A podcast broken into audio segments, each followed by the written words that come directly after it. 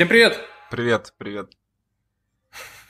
Ваня, скажи привет. Всем привет. Отлично. Да, я говорю привет. Хорошо, сегодня у нас В общем, подкаст с гостем будет.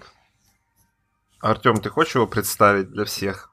конечно, э, в гостях у нас Ваня Евдокимов с канала Игрология. И сегодня, и сегодня мы поговорим про... Ну, у нас, собственно, просили тематический выпуск, и поэтому сегодня мы поговорим про обзоры, на основании чего выставляется оценка, как мы подходим к написанию обзора. Ну, Собственно, как Ваня делает обзоры, потому что у Вани очень много времени на них уходит, и мы разберем почему. А, Потому что тормоз. Наверное, но я думаю, что, наверное, можно выразить благодарность подписчикам на Boosty, которые на нас подписываются, которые нас поддерживают и поддерживают этот подкаст и жизнь в нем, соответственно. А, Мы побороли свою лень и выпускаемся более-менее стабильно последние три недели, по крайней мере. Что не может, собственно, не радовать. Поэтому, да, я, на- наверное, я думаю, что Мишу и меня вы все знаете, и мы немножко поговорим о Ване. И я бы хотел э, узнать, э, как Ваня как, началась карьера Вани э, в видеоблогинге? У Вани канал на Ютубе, и там сейчас, если я не ошибаюсь, 12-13 тысяч подписчиков. Почти 13. Почти 13, отлично. А, Поэтому я бы хотел узнать у тебя, с чего у тебя началась эта карьера, как ты пришел к этому, собственно, и как вообще пришел к тому, что начал делать обзоры. Ну, э, как докатился до жизни такой. Э, на самом деле, я работал в бл- блогерском продакшене моушен дизайнером. Ну, то есть, э, это такая была организация, где делали блоги, и, в общем-то, собственно говоря, наспор с руководством э, я и завел канал. Фиш- фишка была в том, что там закончились немножечко у людей идеи, вот, и там были, ну, это было что-то типа нашего отечественного басфида, где вот эти потрясающие ролики формата э, мужчины примеряют женское нижнее белье, женщины примеряют мужское нижнее белье, и вот как все это... Когда, когда у Басфида уже перестали воровать идеи, и они закончились, да, собственно говоря, стали спрашивать у нас, у всех, у монтажеров, у э, дизайнеров, э, какие у вас идеи. Вот, собственно говоря, я предложил игрологию под ключ тогда. Мне сказали, что это дело никому не нужно, что это дело никому никогда не взлетит и больше ста подписчиков не наберет. Собственно говоря, я решил, ну и бог бы с вами, я сам хотел это делать в одно лицо и, и уволился. Красиво. Вот, собственно говоря, про спор, те, с кем я спорил, не в курсе, но я начал делать YouTube-канал. Это был спор в одну сторону.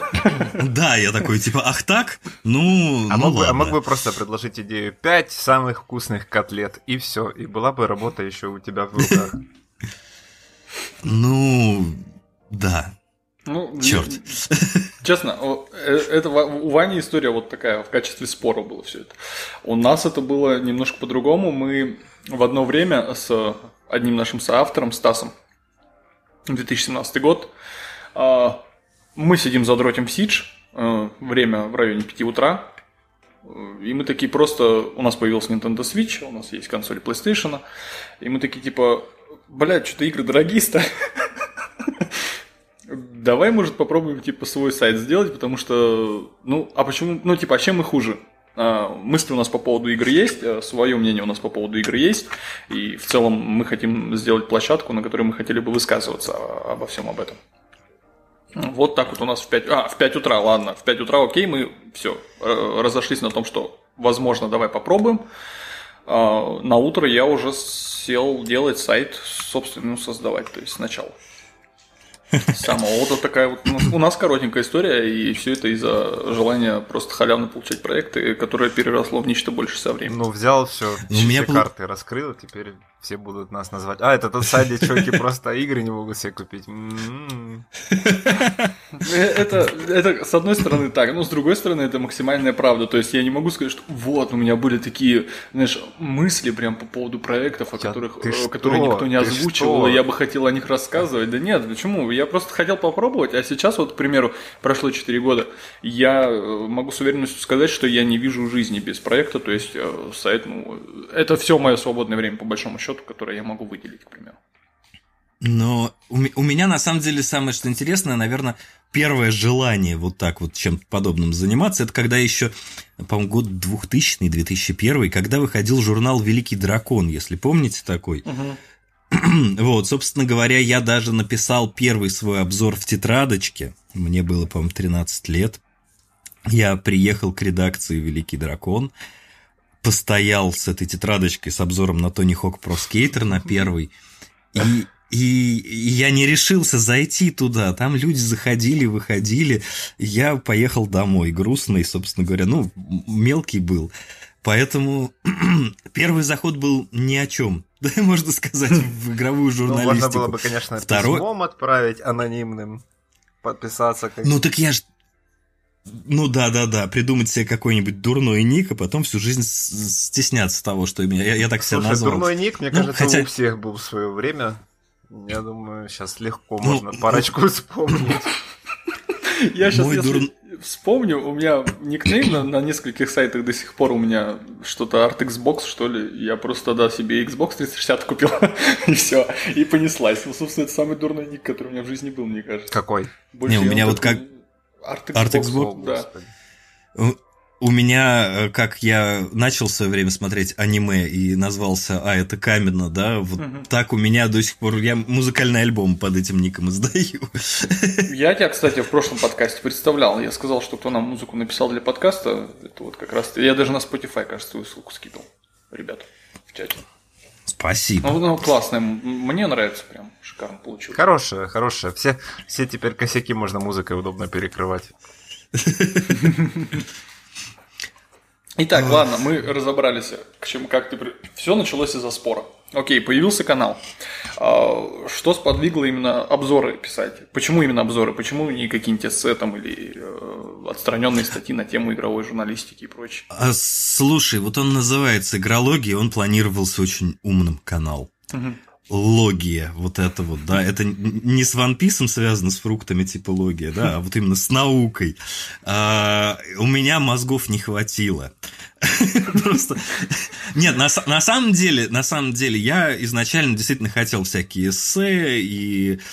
а потом я рванул в сторону того, что игры-то выходят, вот он новостной повод, да, там я пытался рассказать про выставку E3 2017 года, вот эти всякие отдельные какие-то ролики, даже топы пытался сделать, которые, опять же, за неделю у меня черт что получилось по содержанию, я, собственно говоря, стесняюсь всех этих начальных роликов, но по факту-то э, получается эссе, то, то есть эссе с нелепой в конце оценкой сейчас. Угу. То есть э, я вот как раз думаю на тему того, как постепенно... вот последний ролик у меня там 5 ошибок э, Crash Bandicoot 4.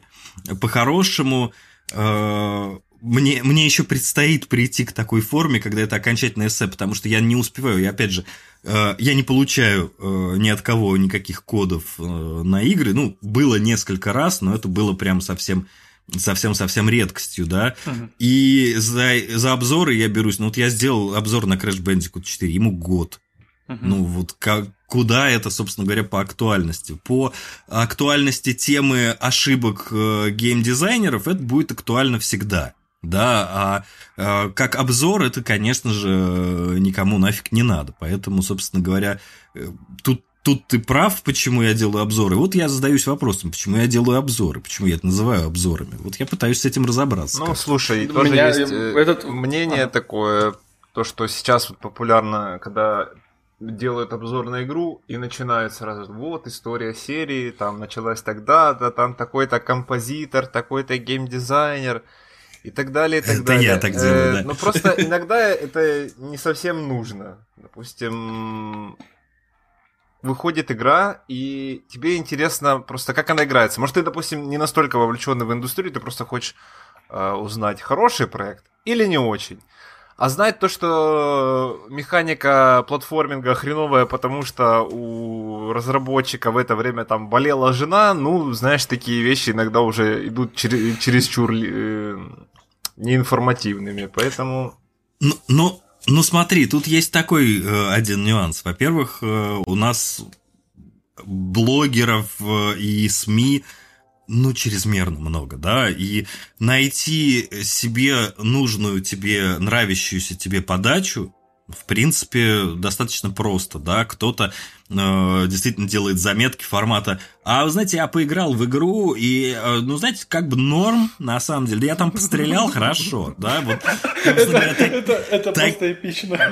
Таких обзоров, их много, да, есть другого типа обзоры, в которых начинается там что-то типа вы знаете меня, я уже много лет э, фанатею от этой серии, да, поэтому, собственно говоря, вот на сей раз, ну, не так получилось у них, как в прошлый раз, конечно. Вот, вот в таком духе, да, mm-hmm. есть. А есть, ну, вот, например, мой подход, где я пытаюсь найти изначально какую-то тему, да, я могу опустить кучу всего в рассказе про игру, да, я могу не рассказать, э, например, в последнем обзоре про Крэша, да, я просто тупо не стал рассказывать про дополнительных новых персонажей, потому что мне это было абсолютно не в тему, которую я хотел продвинуть, да, я пытаюсь найти идею какую-то, отсюда у меня идет вступление, например, что, э, э, собственно говоря, воскресили игровую серию, скопировали изначальные игры и теперь продолжили. То есть надо было продолжить.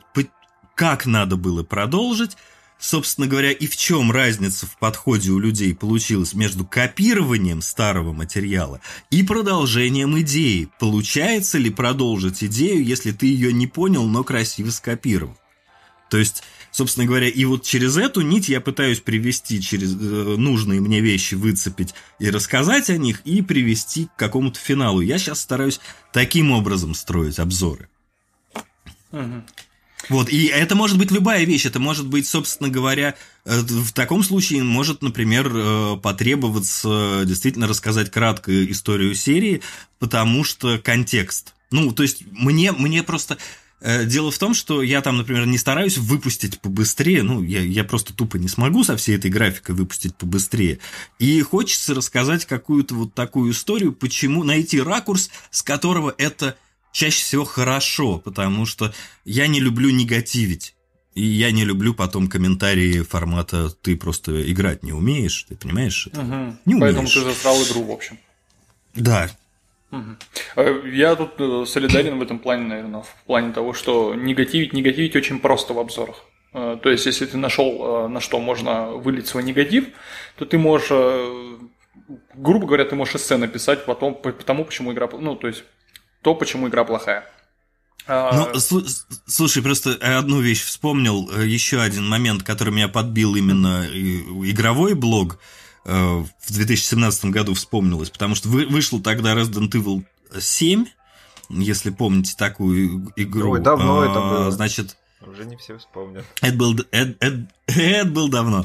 А, просто я что-то тогда сел и решил посмотреть обзоры на нее, потому что очень сильно переживал. И вот я наткнулся на обзор одного очень известного блогера, говорить не буду, кто, но весь обзор 20 минут. Человек э, давился э, от Желчью, злости да? и с желчью и говорил примерно одно и то же. 20 минут, вот просто меняя слова местами. Он говорил, не, ну раньше-то они сейчас что решили? Они решили, что, короче, это Resident Evil хоррором был. Он не был никогда хоррором. Вот раньше он не был хоррором, а теперь они решили сделать хоррор, но он же хоррором-то не был. Вот, и это 20 минут. Угу. Хоррором не было. Вот, я понял, что как Только бы... четвертую, пятую, шестую играл или что?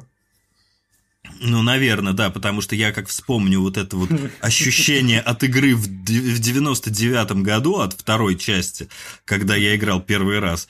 Вот мне тогда, если бы кто сказал, что это не ужасы, я бы у я меня, кстати, с этим связаны отдельные воспоминания. Я, у меня любимая часть это Nemesis, а, Resident Evil 3. Ну, соответственно, старого образца на оригинальных играх. И я это как на стриме даже у нас говорил по поводу того, что я проходил игру, а сестра, моя сестра, она сидела и читала мне про прохождение. Раньше книги продавались вот эти с прохождением игр. Куда тебе надо повернуть, куда тебе надо пойти, что тебе нужно найти и взять, чтобы открыть дверь. А, просто потому, что мне было очень жутко неприятно играть в эту игру.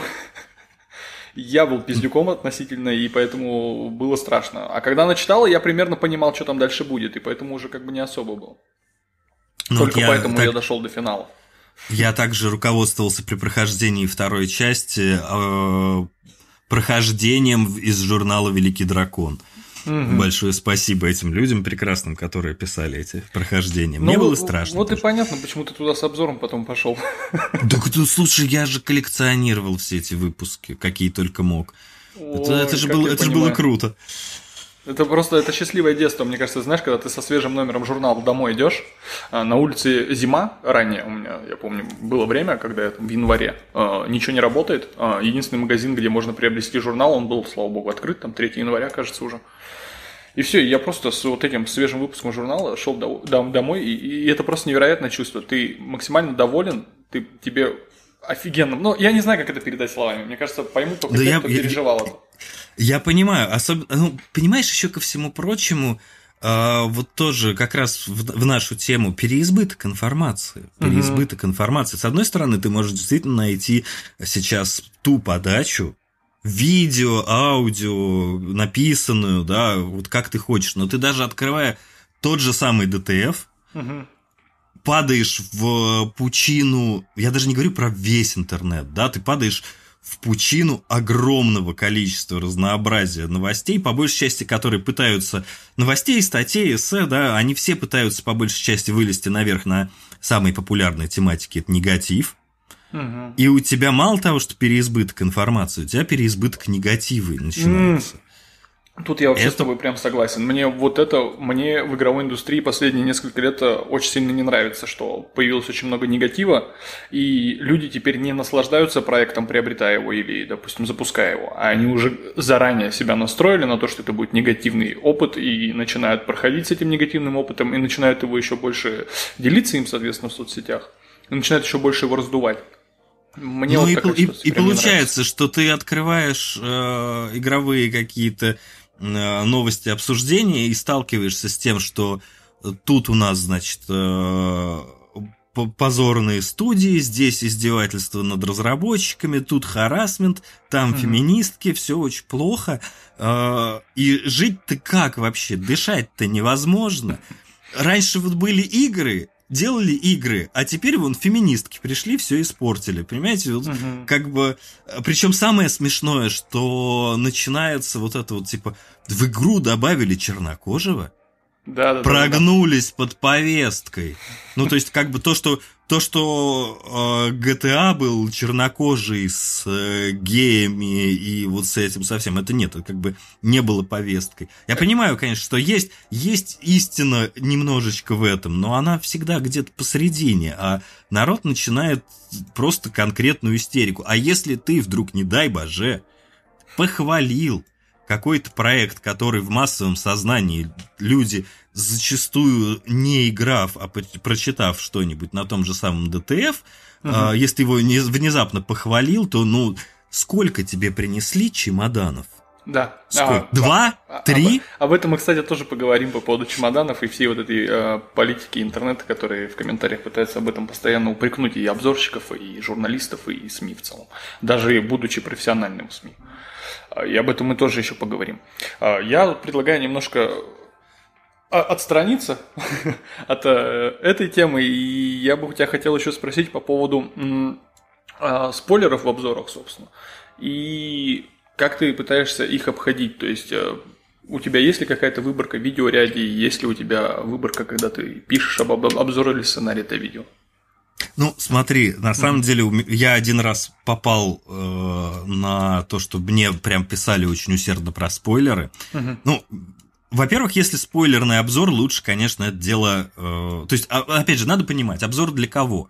Для тех, кто думает, купить ли игру, ну, на самом деле, с э- э- эту аудиторию полностью покрывают э, всяческие стоп-геймы и прочие, кто успевает вот в день релиза выпустить обзор, да. А, соответственно, по большей части э, обзоры часто смотрят э, люди, которые уже в игру поиграли. То есть просто хот- хотят послушать чужое мнение, а, вероятно, найти какие-то новые точки для обсуждения. Или, может быть, им не понравилась игра, они идут посмотреть, чем же она может быть хороша, с какой стороны на нее взглянуть. Вот у меня очень много было таких комментариев, типа, на самом деле, ух ты, ничего себе, оказалось, что игра хорошая. То есть я ее не понял, и вот теперь спасибо, лю- любимая моя игра. Вот такое было. А насчет спойлеров, э, собственно говоря, первый раз я очень сильно ну, я этого не планировал, накололся на ролике про первую Данганронпу, первую, вторую.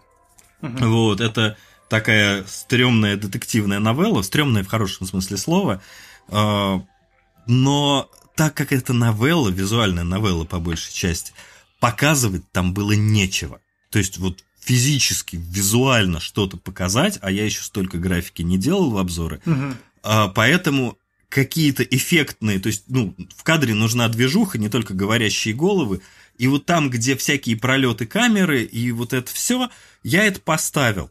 Оказалось, что это спойлерные сцены. Хотя, нет, я, я знал прекрасно, что, что в них происходит, но э, по моему опыту, вот по этим комментариям, о том, что это спойлеры, писали только те люди, которые игру знают досконально. То а, есть, по большей части, человек, который с игрой не знаком, он визуально не вычислит даже, что это спойлер. Угу. Он не осознает то, что на экране на самом деле. Он не знаком с персонажами, он не... Ну, то есть грубо говоря, это по большей части возмущения по поводу того, что спойлер не спойлер, были как раз-таки от людей, которые, которым спойлерить уже нечего. Вот, поэтому, например, я после этого стал сильно аккуратнее к визу- визуальным спойлерам, а, но, например, когда я делал на третью Данганронпу ролик, потому что, ну, это, кстати, по-моему, один из самых просматриваемых на канале, там что-то типа 100 тысяч просмотров, вот, Э, там я просто разделил на две части. На две части, это часть без спойлеров, а потом, значит, предупреждение с отсчетом 5 секунд. А, ну, все, все как положено. Все, снял с себя все полномочия. Все. Снял с себя все полномочия. Там еще игра такая, о которой правду говорить невозможно. Угу. Они врали в э, рекламной кампании.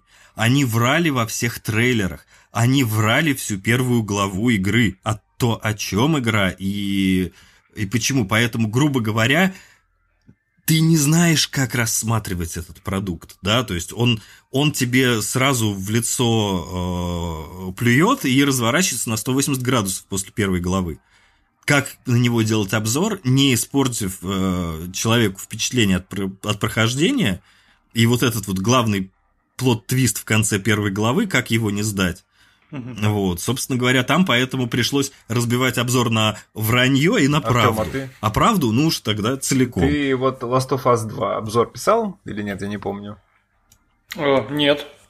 Как так? Не писал. Я, наслаждал, я наслаждался игрой просто. Потому что я помню, сколько там. О, там, там вся игра меняется посередине, все меняется, все не так, как вы себе представляете. Смотри, а, здесь э, я почему вообще этот вопрос задал? Потому что ну, мне было интересно с точки зрения э, взгляда со стороны, кто тоже производит обзоры, кто делает, пишет сценарий, а, насколько вот кропотливо он подходит как раз-таки к этим моментам, потому что я в этих моментах, я очень кропотлив, в плане того, что я сам не раз, и это и на стоп-гейме было, да, несмотря на то, что вроде ребята ты профессионал, и их любят, а, очень много в видеоряде спойлеров а, Ладно бы только видеоряд, у некоторых в обзорах попадаются еще и сценарные, они просто спойлерят тебе какой-то момент. Причем момент действительно важен для сюжета игры. Ну, а, почему? Скажи почему честно, ты, ты сильно переживаешь ага. по этому поводу? А, у меня, у меня есть, да, такой переживание. Потому что... Ну, то есть, э, это немножко портит тебе впечатление от, от прохождения проекта. Ну, не знаю. Мне кажется, пока ты со стороны это смотришь, ты эмоционально туда не погружен, и поэтому как бы, ну, окей. Потом, когда ты сам до этого ну, тут, доходишь тут, уже... Тут еще есть Тут еще, конечно, действительно момент э, восприятия и того, что считать спойлером. То есть, грубо говоря, я вот сейчас играю в такую потрясающую игру, всем очень сильно советую, Paper Mario э, и Origami King. Я видел Это... в Твиттере, ты там все, мне кажется, этим Paper Mario за за запостил просто все, что можно из игры. Нет, на самом деле это, это даже не, не треть, не четверть. А я знаю, я проходил, потому что. Это, это потрясающая абсолютно игрушечка, но э, я видел, что народ возмущался, что они слишком много показали в трейлерах, они слишком, ну, слишком много народ показывает в обзорах по... Ну, то, то есть это было именно уровень такой возмущения, типа, как вы смели нам за, заспойлерить тот факт, что там будет э, осенний лес? Ну, вот, вот такое. Да, то есть все, ну кошмар. А еще то, что там пустыня будет. Вот это мы увидели да. это в обзоре, и, и все, и теперь мы не способны получить не, ну удовольствие. Все, это отмена от игры. предзаказа я, сразу. Я посмотрел трейлер, я вообще ничего не осознал, кроме того, что это бумажный чувак в бумажном мире выглядит прикольно. Вот, собственно говоря, точно так же я мельком видел несколько обзоров, но не, не вникал, потому что я не люблю смотреть обзоры на то, что я, вероятно, буду сам как бы какие-то э, какой-то обзор делать, угу. да, потому что потому что я не хочу случайно начать говорить чужими словами, где-то что-то услышать есть и, такое, и повторить. Такое. Вот, поэтому я их не слушаю, я если смотрю э, обзор на то, что я собираюсь сам делать обзор, я его без звука смотрю, я просто пролистываю, пролистываю как раз-таки видеоряд. И для меня эти визуальные спойлеры, если мне не показывают, что Айрис умерла, ну, в таком, в таком духе, то спойлера там как такового нет. Если все эффектные, эпичные взрывы из игры какие, какой-нибудь из самого конца, я все равно их не пойму. Для меня в голове просто я вижу кадры такой, о, там что-то взрывается, класс. Вот, собственно а, говоря. Слушай, вот у меня, почему, почему у меня так? У меня восприятие такое, что я если запечатлил картинку, э, это все спасибо моей памяти, мне кажется. Я если увидел это, я потом начинаю проходить проект, и я уже знаю, что мне это, блядь, покажут в этом проекте. Что это, это меня уже ждет. И вот меня вот это начинает напрягать немного. Ну, не знаю, с играми, мне кажется, не так все критично, потому что, допустим, с теми же фильмами последние пару лет трейлер, если прям вот их там сколько, два-три выпускают перед э, uh выпуском в кинотеатре. То есть там, если присмотреться и запомнить, что происходит, можно прям вообще весь сюжет от, от и до восстановить. Слушай, зачастую присматриваться не надо. Вы видели трейлер четвертой матрицы? Да. да. Вы вот этот кошмар видели формата «Ты э, уже не Нео», да? Вот, вот, вот все. Я должен найти Тринити. Потом, значит, они начинают бегать куда То есть я уже вижу, что, во-первых, трейлер монтировался, они даже не хотели переставить местами фрагменты фильма. То есть они вот, вот вырезали просто куски фильма и составили в единую историю. В, трей... в трейлере есть краткое содержание, и это, к сожалению, действительно бич э, современных э, кинотрейлеров, у этого есть одно оправдание. Угу. Потому что есть э, исследования определенные, по которым людям комфортней смотреть то, что они знают примерно, что там будет. Вот то это, есть... кстати, да, странно. Я вот э, трейлеры это, тоже это... не смотрю. Вот. Это странно, так... но действительно на, мно... на многих это действует так, что, мол, типа, ага, в этом фильме в этом фильме Нео будет искать снова Тринити, и будут пострелушки, они прыгнут с дома. Ну, собственно говоря, да, вот это я готов буду посмотреть. Причем действительно огромное количество людей, э, если вдруг там я не знаю, что произойдет такое, что, допустим, Нео на самом-то деле умрет в первые три минуты фильма, да, они потом будут люто возмущены. И, ну, как это было, собственно говоря, как вот если про игры вспомнить снова, а, Metal Gear Solid 2. Ну, сколько же было грязи на тему того, что Снейка моментально убрали из игры и поставили Райдена. Сколько было вони, когда в начале, ну, это, наверное, уже ни для кого не спойлер, в начале Last of Us одного из главных персонажей тоже быстренько убрали, и началось. Ну, да, э, меня сам факт не смутил, меня смутило в Last of Us то, каким подходом все это сделано и как они наплевали на сюжет первой части. А вот слушай, мне наоборот, кстати, больше понравилось. Ну, я, мне кажется, это просто сейчас отдельная тема будет для подкаста когда-нибудь, э, потому что мне наоборот понравилось с точки зрения того, что по факту с персонажем случилось ровно то, э, что должно было случиться э, относительно его действий в предыдущей части в этом мире, в мире постапокалипсиса. Мне mm-hmm. кажется, что это закономерно было, по крайней мере. Ну ладно, давай действительно не трогать Last of Us 2 по той, по той причине, что я как бы игру в какой-то момент просто дропнул, потому что я не смог в нее. Да, я угадаю, где-то до уровня лодок добежал за Элли.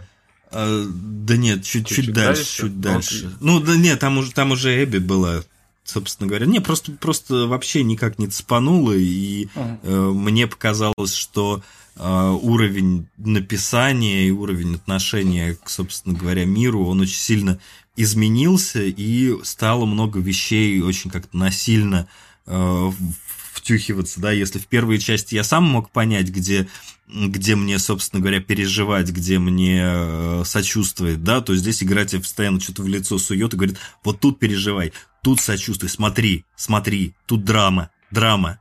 Вот, вот это мне показалось лишним. Может быть, это тоже, опять же, вопросы восприятия, но как бы мне не зашло. Угу. Без проблем вообще, как бы, мне кажется, у каждого свои же взгляды. Так, так, же, как и, так же, как и God, God of War 2018. Вот за это я бы тебе дизлайк поставил вообще на видео. Да поставь. Не надо. Я очень добрый просто. Вот и все. Ну, ладно. Э, God of War, God of War, я бы еще хотел узнать у тебя по поводу аналогий. Как часто аналогии в жанрах ты приводишь? Именно в плане обзоров, то есть как, как часто ты сравниваешь э, жанр э, обозреваемой игры э, с жанрами, которые уже есть на рынке? Так, я пытаюсь понять этот вопрос. Ну, ну то есть, э, давай, элементарный пример. Мы недавно э, рассуждали с Мишей по поводу Forspoken демонстрации. Э, мне игра сразу же напомнила Dark Souls. И вот как часто у тебя такие аналогии происходят с проектами, на которые ты делаешь обзор? Ну, они, конечно, есть, но, uh-huh. опять же, надо смотреть, э, насколько это уместно. То есть, ну, например, грубо говоря, ты э, делаешь какой-нибудь обзор на JRPG, например, да? Да, вот да, у меня тут немножко, подождите. Вот. А, короче, делаешь обзор на какой-нибудь JRPG, например, там Tales, да, и начинаешь ну, по-хорошему, действительно можно сравнить с другими JRPG. Но если ты начнешь внезапно сравнивать с JRPG с пошаговой боевкой, и на этом сравнении выстраивать э, типа, что, мол, например, боевка Tales хуже, потому что она не пошаговая, как во многих играх жанра.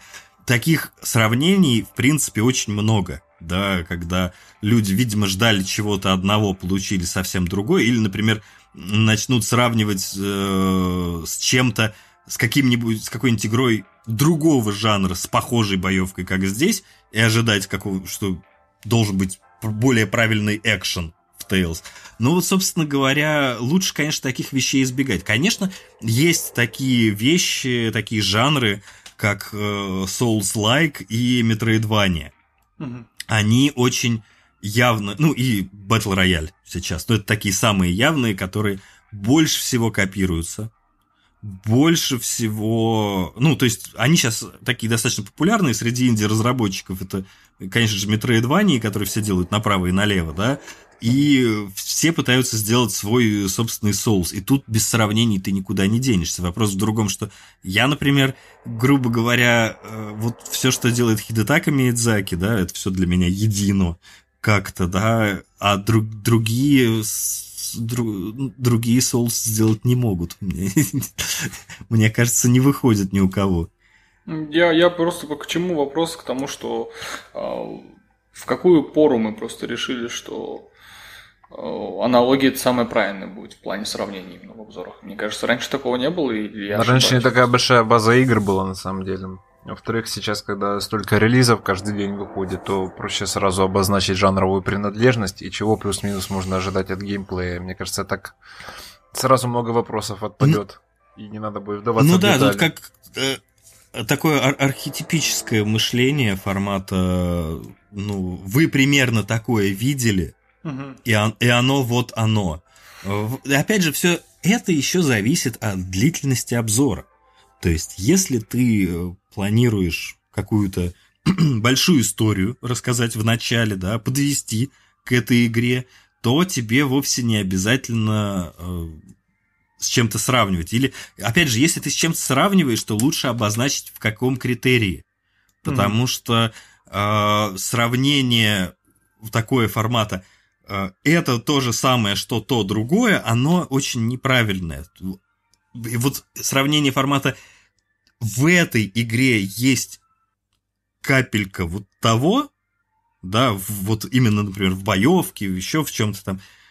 Да, вот это, вот это становится правильнее и понятней. Но на самом-то деле, конечно, лучше всего, если работаешь с форматом не заметки, какой-то короткой, то лучше больше, более, более серьезно выстраивать э, свой взгляд на игру. Вообще как бы обозначать точку зрения.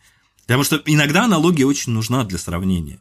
Да, то есть, например, если ты, опять же, рассказываешь про какую-то метроидванию формата там, я не знаю, Игараси выпускал э, Bloodstained. Угу. Вот, собственно говоря, если ты рассказываешь про Bloodstained, э, конечно, э, надо сравнить с другими играми жанра, потому что это по факту это тоже Кастельвания, которую надо сравнить с Кастельваниями, которую надо при этом сравнить, обозначить, что сейчас таких игр много, и это, например, какой-нибудь Hollow Knight.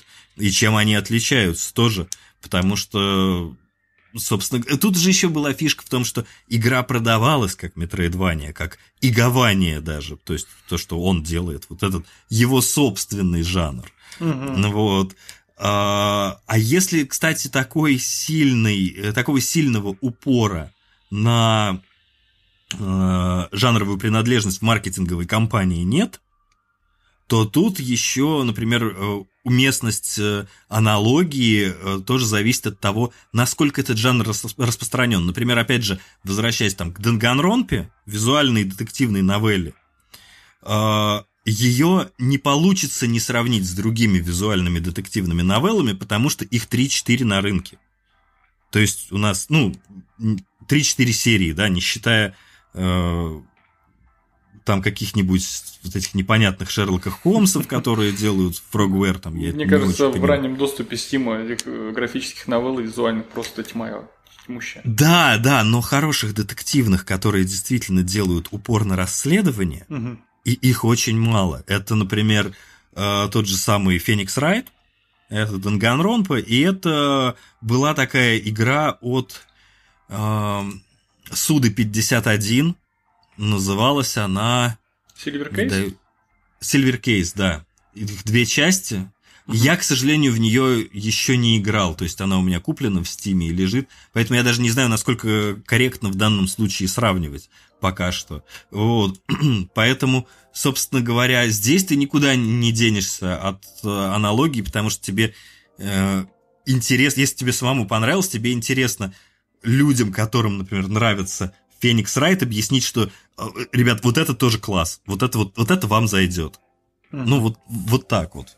Ну, это да, это, наверное, ну, по большому счету я к аналогиям прибегаю, собственно, когда, да, я хочу показать, что один проект, несмотря на какие-то внешние сходства, к примеру, с другим проектом, он тоже классный, и на него стоит обратить внимание, по большому счету. Но тут правильнее будет, наверное, доказать. Ну да, опять же... с этой игрой ты аналогию проводишь. Если ты, например, говоришь про Genshin Impact, ты не можешь не сказать про Breath of the Wild. Да. Вот.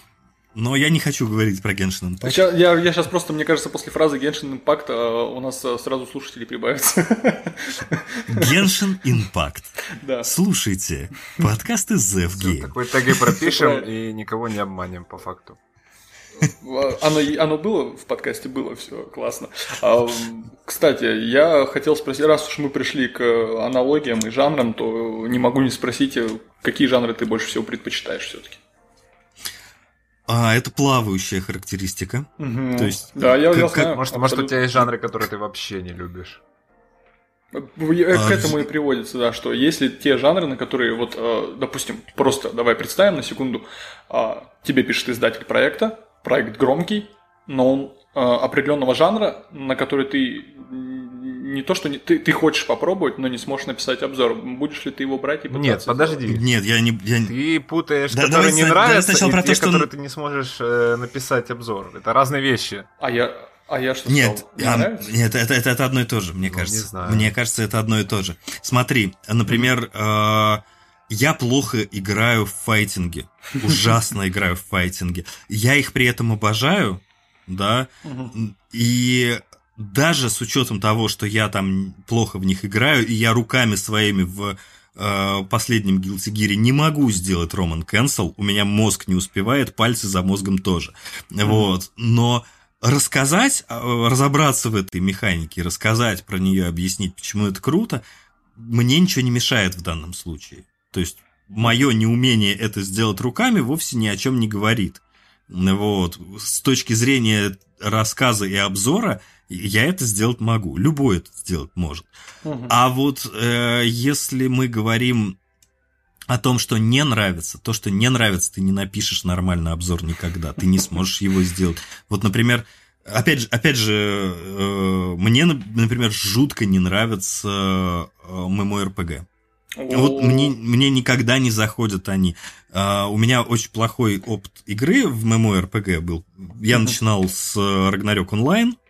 Вот, это было в далеком лохматом. Но смысл весь в том, что игра, любая MMORPG, она меня просто раздражает. Какой обзор на хорошую MMORPG я смогу написать, кроме того, что я буду э, обливаться желчью и говорить, что игра отстой. Просто ну, искать негатив начнешь. Ну, я не то, что я не, не увижу позитива, я да. не буду его искать, да. он у меня будет передо мной. Угу. И то же самое, например, какая-нибудь Battle Royale. Вот по мне, что Fortnite, что э, Apex Legends, что еще там PUBG какой-нибудь, одинаковая фигня. Угу. Вот, это просто, ну, то есть мне не нравится, и я не вижу разницы, я ее не хочу видеть. И, конечно, если я поднапрягусь, и это будет какая-то серьезная, ну, то есть приходит серьезная задача, например, ты работаешь в издательстве, да, издательство говорит, слушай, ну некому сейчас больше написать про только что вышедший Fortnite, да, Угу. Вот просто некому. Игра фигня, она никогда не стартанет. Вот. Но, но, короче, смысл весь в том, что, конечно, если это твоя работа, если это твоя работа, то окончательно включая режим объективной журналистики, тебе за это деньги платят.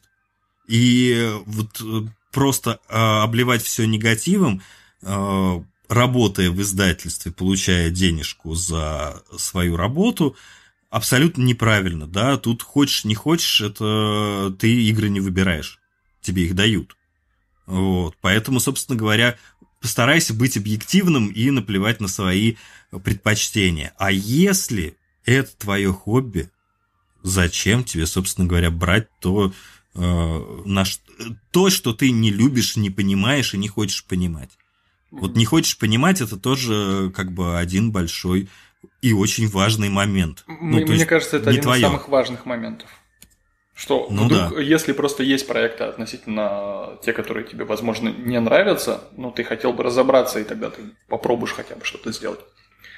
А есть, да, что если ты даже не хочешь разбираться, то, наверное, лучше не стоит. Сама... Ну да, это как, знаешь, это как, это как э, когда Денис Мажор делает обзоры на JRPG. Я, я, да. Так, так, ну, хорошо, слушаем. Он, собственно говоря, вечно рассказывает о том, что жанр это про грайнд, про то, что тебе надо бегать и качаться, и вот все. То есть, ну, что человек как бы ему, он, ему, видимо, не нравится жанр на самом деле, да, я не буду ничего про него плохого говорить, но просто человеку не нравится жанр, uh-huh. он не, не понимает и не хочет вникать в там какие-нибудь нюансы и тактики пошаговой боевки, да, поэтому он ее берет нахрапом накачивая уровень и сваливая врагов. Ну, судя по тому, что он рассказывает. И я каждый раз задаюсь вопросом, собственно говоря, ну, класс, конечно, обзоры есть, но зачем? Ну как зачем? Просмотры, есть... свежий релиз, экз... эксклюзив Nintendo. Как зачем? Затем. Ну, на- наверное, поэтому у меня практически нет просмотров, да, но я... О, не переживай, мы с тобой в одной лодке по этому вопросу. О, примерно та же относительная штука, мы как бы пишем, стараемся. Так что мы тут просто сидим, общаемся. Если тебе Артем ну, обещал просмотров, то... Не-не-не, ты что? Я, Мы мне с Ваней просто, давно как бы общаемся. Спасибо ему большое за анимированную обезьяну, которую он делал. Это просто... Я, я, я просто не представляю человека, который вот так согласится тебе сделать э, за просто так, при том, что мы до этого-то и не общались, а после этого... Ну, вот сейчас довольно плотно.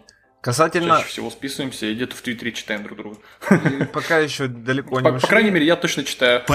Э, читаем друг друга в Твиттере почти братья. Да, все, все в России, потому что он не популярен, поэтому все так.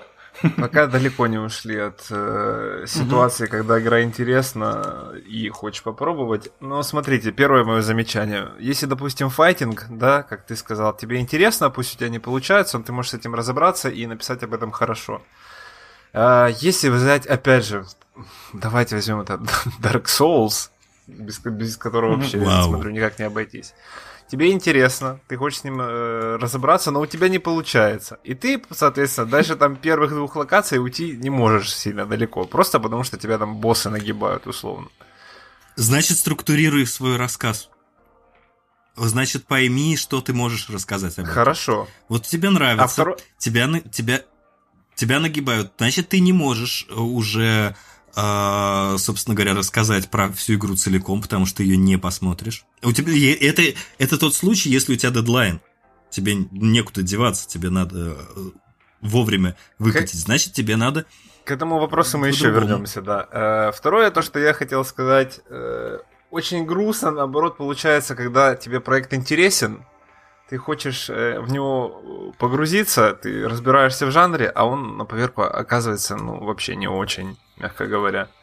И... Да. Потому что у меня было такое с одной игрой еще на самом старте, когда я пришел. Это Overland, по-моему, был. На секундочку, давай, подождите, давайте, у меня триггер срабатывает на Overland, я просто Ване немножко расскажу про этот случай, в общем... Я просто даже не в курсе, что за игра сейчас Пошаговая тактика тоже. Выживание там в каком-то постапокалипсисе, да? Да. В общем, а, суть какая была. Миша берет у меня две игры на обзор. А, одна из них Overland, которую он хотел. Вторая, я сейчас не вспомню, что это было. А, в общем, не так важно. Он мне сдает обзор второй, ему улетать. И в ночь, когда я сплю, он присылает мне файл с единственным предложением. Братан, я уехал. Все, я не напишу обзор, я уехал. Ну, я что-то другое делал. Я тогда еще, я тогда еще видеообзоры монтировал. Меня тогда совесть не то чтобы и... очень прям мучила. И, и к вопросу несдачи мы тоже вернемся чуть позже. Просто вот такие ситуации случаются, да, и вот Миша привел тебе пример.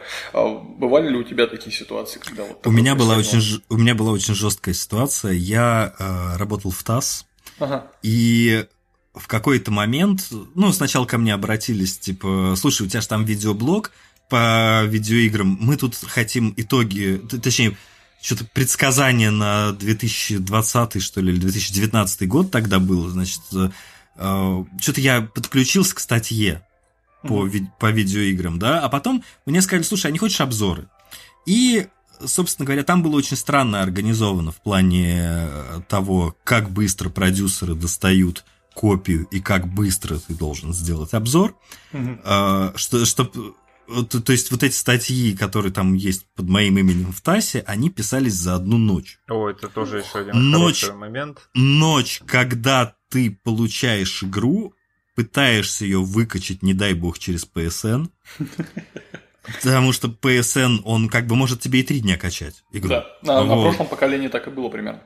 На, ну, на PlayStation 4 пятого у меня пока что нет. Э, вот, поэтому я очень люблю Steam сейчас. Угу. Вот, который ска- скачивает 90 гигов. Чё? Ну, раз. Вот. И, собственно говоря, у меня, мне выдали игру, сказали, напиши обзор завтра. Си- Секиро. Тут я, наверное, просто можно... Ну, на этом можно закончить, мне кажется, подкаст, потому что это будет боль. Вот, потому что... Короче, я пришел... Клиниться, пока вот сейчас еще эта история идет. Вот в этом плане, конечно, время на э, подготовку обзора, и надо же ознакомиться с материалом. В этом плане, мне кажется, кинокритикам вообще офигенно. Сели два часа, побалдели, ничего делать не надо, только внимай и все. И потом пиши свое мнение. С игрой и, спо- и спокойно можно два-три раза пересмотреть. Да. Спокойно. С игрой же тут а, а... фиг э, поймешь. Может, это какая-то короткая сюжетная игра, там, часа на четыре.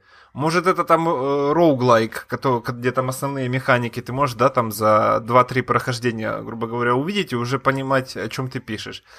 А, а если там часа какая-нибудь, э, там, игра на часов 50, или еще больше 150, опять же, какая-нибудь JRPG. Ну да, ну, ну, например, например, э, тебе быструю заметку написать по какой-нибудь нейроавтомату, а ты за один вечер не, пой, не поймешь, что там три персонажа. И миллион ну, концовок ну, просто... после титров еще, насколько я знаю. Ну, там все, все всякое такое, да. Ну вот, возвращаясь к потрясающей истории. Я, значит, э, я понял, когда что произошло. Отказаться, ну, я не мог. В этот момент я э, написал домой, говорю, поставьте, пожалуйста, выкачивать по вот этому коду. Э, значит, ближе к 12 часам ночи игра выкачалась, когда я уже приехал, соответственно. Я начал в нее играть. Естественно, я в нее начал сначала играть как в Dark Souls, и у меня не получалось. Но я ухитрился и великана пройти, и все, и вот где-то Э, на, втор... на, на третий, я не помню, как там по очередности. Ты не по локациям, а по, Короче... час... по времени говори. Сколько уже на часах было?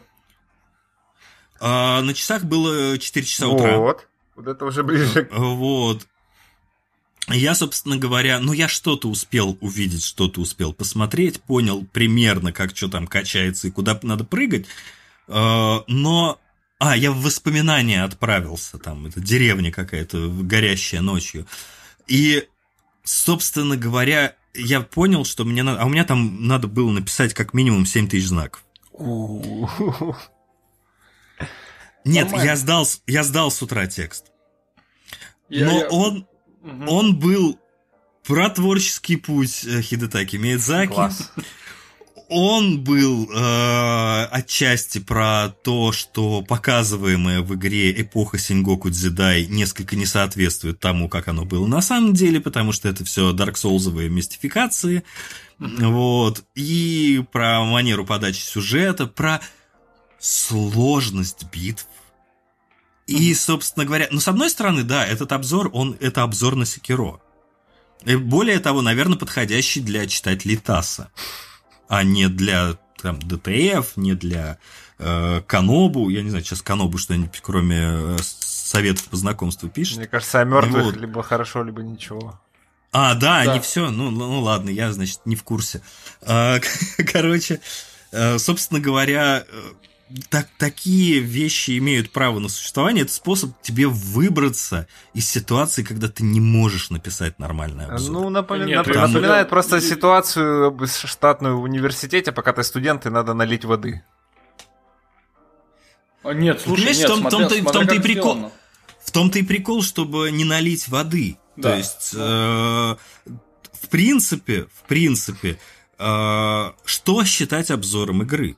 Это, кстати, очень интересный вопрос. То есть, с одной стороны, обзором игры может быть действительно, э, собственно говоря, привет, вышла игра, у нее такие-то, такие-то механики, такие-то веселые, такие-то невеселые, графика огонь, 10 из 10. Да? Все так. А, а, есть, а, а есть такой момент, что мы рассмотрим предмет, у, у него есть несколько ракурсов, с которых вы можете смотреть. Это то, что ты запустил и поиграл, или то, что в контексте, э, собственно говоря, Сам, современного игры, мира, в, кон- в контексте самой игры. У нее, опять же, игра это микс из э, направлений искусства. Да, у тебя есть там и э, техническая математическая часть э, теории игр, да, у тебя там есть художественная составляющая на многих уровнях, у тебя там есть режиссура, у тебя там есть э, саунд-дизайн и музыка, у тебя там есть сценарное мастерство, актерское мастерство, э, все это вместе, какие-то промежуточные области, которые объединяют. И по-хорошему взять и рассказать в 10-15 минут про игру целиком невозможно. И понять, с какой стороны на нее смотреть, тоже вот, вот для меня, например, это очень важная часть, когда я подступаю к обзору, чтобы понять, с какой стороны я на это смотрю. Я могу взять, просто рассказать, что я попрыгал в Марио, было весело. Вот. вот. А с другой стороны, ты можешь взять и посмотреть, были раньше такие Марио, такие Марио, что изменилось, как оно стало, почему оно э, вот теперь э, иное, что к этому привело, хорошо ли это. Зачастую даже, э, вот как мне кажется, вот э, просто пишут иногда в комментариях, что типа, мол, ты не рассказал про вот такую-то, такую-то механику. А я вот не знаю, стоит ли про какие-то отдельные механики зачастую рассказывать, когда игрок сам с ними столкнется, то вот ты когда рассказываешь человеку про то, что, знаешь, тебе вот это вот понравится, купи себе игру. Вот просто в разговоре, в личном, не в написании э, обзора, да, ты же никогда не начнешь говорить, слушай, там ты подходишь к мобу, бьешь его, и там по такой-то формуле высчитывается, вот по этой формуле, когда высчитывается урон, это очень хорошо. Собственно говоря, возьми себе игру по этому. Ну, ты же так не будешь рассказывать. И еще здесь, кстати, к вопросу о механикам. Сложно, да, рассказать про одну механику, когда она отдельно не работает в совокупности всей игры. И поэтому ты начинаешь... И когда, не, и когда непонятно, к чему она, собственно, есть, а когда она, например, базируется на э, чем-то из сеттинга или сюжета игры. Вот, вот да, вот я, я к этому как раз, э, то, что очень много аспектов есть в плане обзоров, э, к чему, да, тебе нужно, тебе нужно во-первых, их попробовать, во-вторых, посмотреть, э, структурировать и только потом рассказывать. И тут еще нужно понять, рассказывать ли о них. Вообще, ну да, например, что-нибудь другое затронуть. Например, представь себе э, обзор на персону какую-нибудь, да, mm-hmm. например, например, я люблю персону 4, обзор на персону 4, да, и ты начинаешь, вот тебе очень понравилась механика социальных связей, вот это вот, да, social линки, mm-hmm. где по факту симулятор знакомств. Вот, и ты начинаешь рассказывать про эту механику в отрыве от всего, и народ просто тупо не понимает, что это, зачем это, кому это надо. И почему она вообще есть в игре. Да, почему она вообще есть в игре, да. То угу. есть к чему, к чему все вот это было сказано, и как я после этого должен хотеть что-то купить. Есть такое. Но тут, наверное, все-таки э, да. Я просто не знаю, мой подход к обзорам, он максимально, мне кажется, прост в плане того, что я затрагиваю сюжетную линию, соответственно, без спойлеров, как и упомянули ранее и затрагиваю игровой процесс с точки зрения работающих механик да, в игре, то есть э, приводя аналогии с другими проектами и так далее. Но рассказать это, допустим, даже в обзоре там, на 2000 слов, там, на 15-20 тысяч символов, на 20 минут, если этот обзор, если мы видеоформат берем, мне кажется, ты все равно не сможешь никак. Это ну, по- поэтому, поэтому надо выбирать, мне кажется, этот ракурс и, э, ну, кому-то... К тому же надо всегда понимать, что ты никогда не напишешь объективный обзор. Да. Этого не существует. Э, объективной э, критики художественных произведений нет. Это миф. Ты, конечно, можешь, э, знаешь, там, ну, даже мы не про игры. Допустим, мы про критику художеств, ну, живописи, например, даже если начнем, ты можешь объективно э, начать рассматривать, как художник положил мазки. Ты можешь и сказать, что вот эта вот э, техника живописи, она очень-очень-очень-очень сложная, поэтому художник молодец. Но ты отойдешь от этой картины, увидишь, что это фигня полная. И как бы он там не клал мазки, вот, но тебе понравилось. И ни с кем ты не состыкуешься. То есть, вроде как ты объективно начинаешь, да? Угу. А, а оно, ну, объективно не получается, потому что у тебя есть все равно, тебе понравилась картина, а кому-то нет. И кто-то тебе... Согласен. И, и то, с игрой еще комплекснее и сложнее. Вот а, знаешь, э, по какой причине людям нравятся игры? Вот ты когда начнешь э, разговаривать, ну, опять же, не в рамках обзора, не в рамках беседы в интернете, где у всех есть колоссальная доказательная база из информации, которую они выслушали у других блогеров. А в личной, обычной беседе, даже в школе, когда говорили про игры, почему тебе нравится? Ну, там ниндзя есть. Вот классно, да. Вот нравится человеку, что в игре ниндзя есть. И, и все, на остальное плевать. Камера плохая, ну, ну пережить можно, там же ниндзя есть. Это как вот было с игрой Тенчу, мы в школе играли, mm-hmm. она была явно хуже, чем Metal Gear Solid. Тоже стелс-экшен, э, про ниндзя в средневековой Японии, правда, но она была явно хуже, чем Metal Gear Solid по уровню продакшена, по уровню всего. Но нам также нравилось, там же ниндзя был, понимаешь? Вот. И... Я, я, я очень сильно понимаю это. Я, а, я просто, а, у, меня, вот... у меня бывает такое. А еще, например, вот э, к играм Nintendo, если прийти. Угу. Вот не, некоторым безумно нравятся игры Nintendo, потому что они звучат прикольно Ты что на кнопочку жмешь, а там вот это пяу, вот это вот прыжка, оно классное. Да, И тебе, и, и тебе, у, у них, у них, конечно, божественный саунд-дизайн, и Мгм. поэтому, когда ты начинаешь э, пытаться понять, что там кому нравится, вот поэтому ты, ты ищешь, с какой стороны, когда ты пишешь обзор, подойти к этому. Если ты будешь рассказывать, ну, как, например, я когда писал про этот самый ты, э, Цусима, Э, делал ролик, вот поза прошлый, по-моему, он был. Короче, с одной стороны, ну, это достаточно стандартный open world. Да, там ну, немножечко уникальная боевочка, такая немножечко уникальная, да.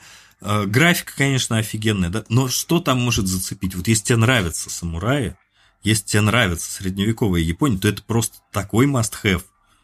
Вот и с этого ракурса надо подходить. Потому что человек, которому не нравятся самураи, не нравится средневековая Япония, ему там делать абсолютно нечего, как бы прекрасны механики боевой системы не были, если его мутит от самураев.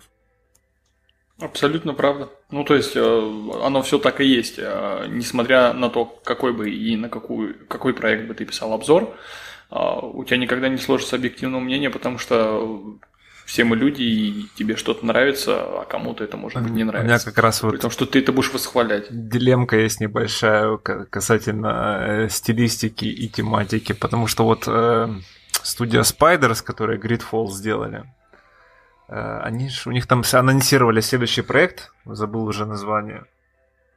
И Ну, я Там- помню, там про роботизированные вот, да, эти автоматоны, или как они их обозвали, Да. э, в этой, в- во Франции, где-то там какого-то 17-18 века, там, где вот это, знаешь, парики, сюртуки, Да, да, да. мне так оно не нравится, но мне так интересно в нее попробовать. Я просто не знаю, как это все будет про- происходить, и зайдет ли мне в итоге, или меня сильно тема- стилистика будет отталкивать. Ну, слушай, тут бывает такое, ты никогда на самом деле не знаешь, что тебе зайдет, потому что может оказаться такое, что после этой игры тебя будет вообще эта стилистика переть. Вот знаешь, как, например, опять же, вот я сейчас играю в Paper Mario, да, есть игра э, от Sony, которая у нас называется Сорванец, а вообще в мире Tearaway. Tearaway. А, вот, мне она вообще не зашла. Меня так раздражало, что все бумажное. Было все так, ну, как-то глупо. Вот просто, просто не состыковался. Я не, не очень был уверен в этом плане в Paper Mario. А в Paper Mario меня сам факт того, что все бумажное, и того, что постоянно гэги на тему бумажности происходят, мне очень нравится. Вот, то есть ты тут не знаешь никогда, насколько это дело сработает, но при этом я вижу комментарии от людей, что их раздражает бумажность в Paper Mario. Хотя, что они ожидали от игры с Paper в названии, ну, это- Это, вот сам, это знаешь, это вот мы подходим, наверное, к самому такому в плане обзоров, что э, люди э, очень сильно завышают свои ожидания относительно проекта, а после выпуска какого-то обзора они не согласны с автором, потому что они ждали видеть ли другого. Хотя, по сути, А- никто не обещал этого другого. А знаешь, в чем самый большой прикол? Я перестал смотреть трейлеры. Такая же история. Абсолютно такая же история. Я ожидаемых проектов вообще не смотрю. Ни трейлеры, ни, ни тизеры, ни что-то еще. И А- чем меньше, чем меньше я ожидаю от игры, Мгм. тем больше она мне нравится. Я вот посмотрел в свое время, что это та же самая Цусима, да, о, самурай, который становится ниндзя, судя по трейлеру. Класс. Я ничего не жду. Ну, то есть, наверное, класс, а может, нет. И в итоге для меня это была... Ну, я не был знаком тогда с Paper Mario, да, прошлогодним. а, Но для меня вот Сусима была игрой года в итоге. Потому что я в нее шел с абсолютно чистой головой. И я ее оценивал в отрыве от каких-то своих э, ожиданий. Вообще, в принципе, ожидания завышать. Во-первых, тебе никто не должен. Ну, И там работает... Тут спо- Там спорный ком- момент, конечно, насчет не должен, потому что если в трейлере обещают одно, а по факту этого нет, киберпанк, да, э, то... А а вот мне, вот мне понравился Киберпанк. Вот я сейчас страшную вещь скажу, э, и мне прям очень сильно понравился, я очень жду, когда его допочинят, потому что... Я с тобой А. прям вот в, этом я прям, да, я Э, поиграл Может, сколько, полтора часа, и сейчас жду, когда проапгрейдится. Может, вы уже Я, я целоваться поиграл начнёте? 30 часов. Потому что я на релизе сел за 100 с лишним часов, прошел его на 100% и все, получил свое удовольствие. Понятное дело, то, что это не то, что они обещали, но я все равно на это не отвлекался. Я прошел игру, я увидел то, что мне понравилось, на плохое не отвлекался, и все, собственно. У меня просто фишка вся в том, что я ее скачал себе, начал играть с RTX, очень хотелось поиграть с RTX. А, он очень плохо шел с ним, вот, а потом вышел первый патч и сломал мне игру. То есть у меня все еще более-менее ничего работало, покуда они не начали ее исправлять. Вот, и я решил подзабить на нее, собственно говоря, э, на долгое время, но, опять же, понятное дело, есть проблемы и сложности. Не все, что... Обе... То есть сама по себе система создания вот этих трейлеров и позиционирования игр – она хреновая. По крайней мере, у западного мира. То есть, э, если мы начнем говорить про японцев, у них такого меньше. Э, особенно, например, мы возьмем Nintendo, которые ухитряются в трейлере показать реально сырой материал, который еще даже не дотягивает до нужного разрешения, как это было в No More Heroes 3. Когда был трейлер на Nintendo Direct, там было такое жуткое мыло, которого в игре в итоге нет. Вот. Ну, оно там есть все равно мыло, да, но не такое сумасшедшее. То есть я, я просто уже топ-кадры на YouTube, когда этого Nintendo Direct смотрел, я не мог понять, собственно говоря, что эта пи- кучка пикселей делает с другой кучкой пикселей. Вот, плюс еще motion blur. Ну, это просто прекрасно. Вот. Они реально показывают э, то, что ты можешь получить, как, опять же, трейлер э, третьего Сплатуна, если вы найдете его, да, там сеточка такая без антиалиасинга пикселей идет.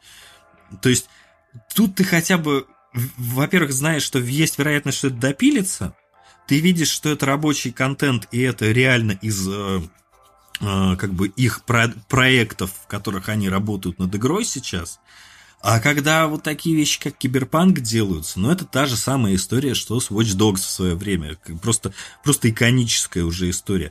Взяли, выдрали модельки, где-то там порендерили их. В движке, не в движке, это вообще не суть важно. Да, они мог...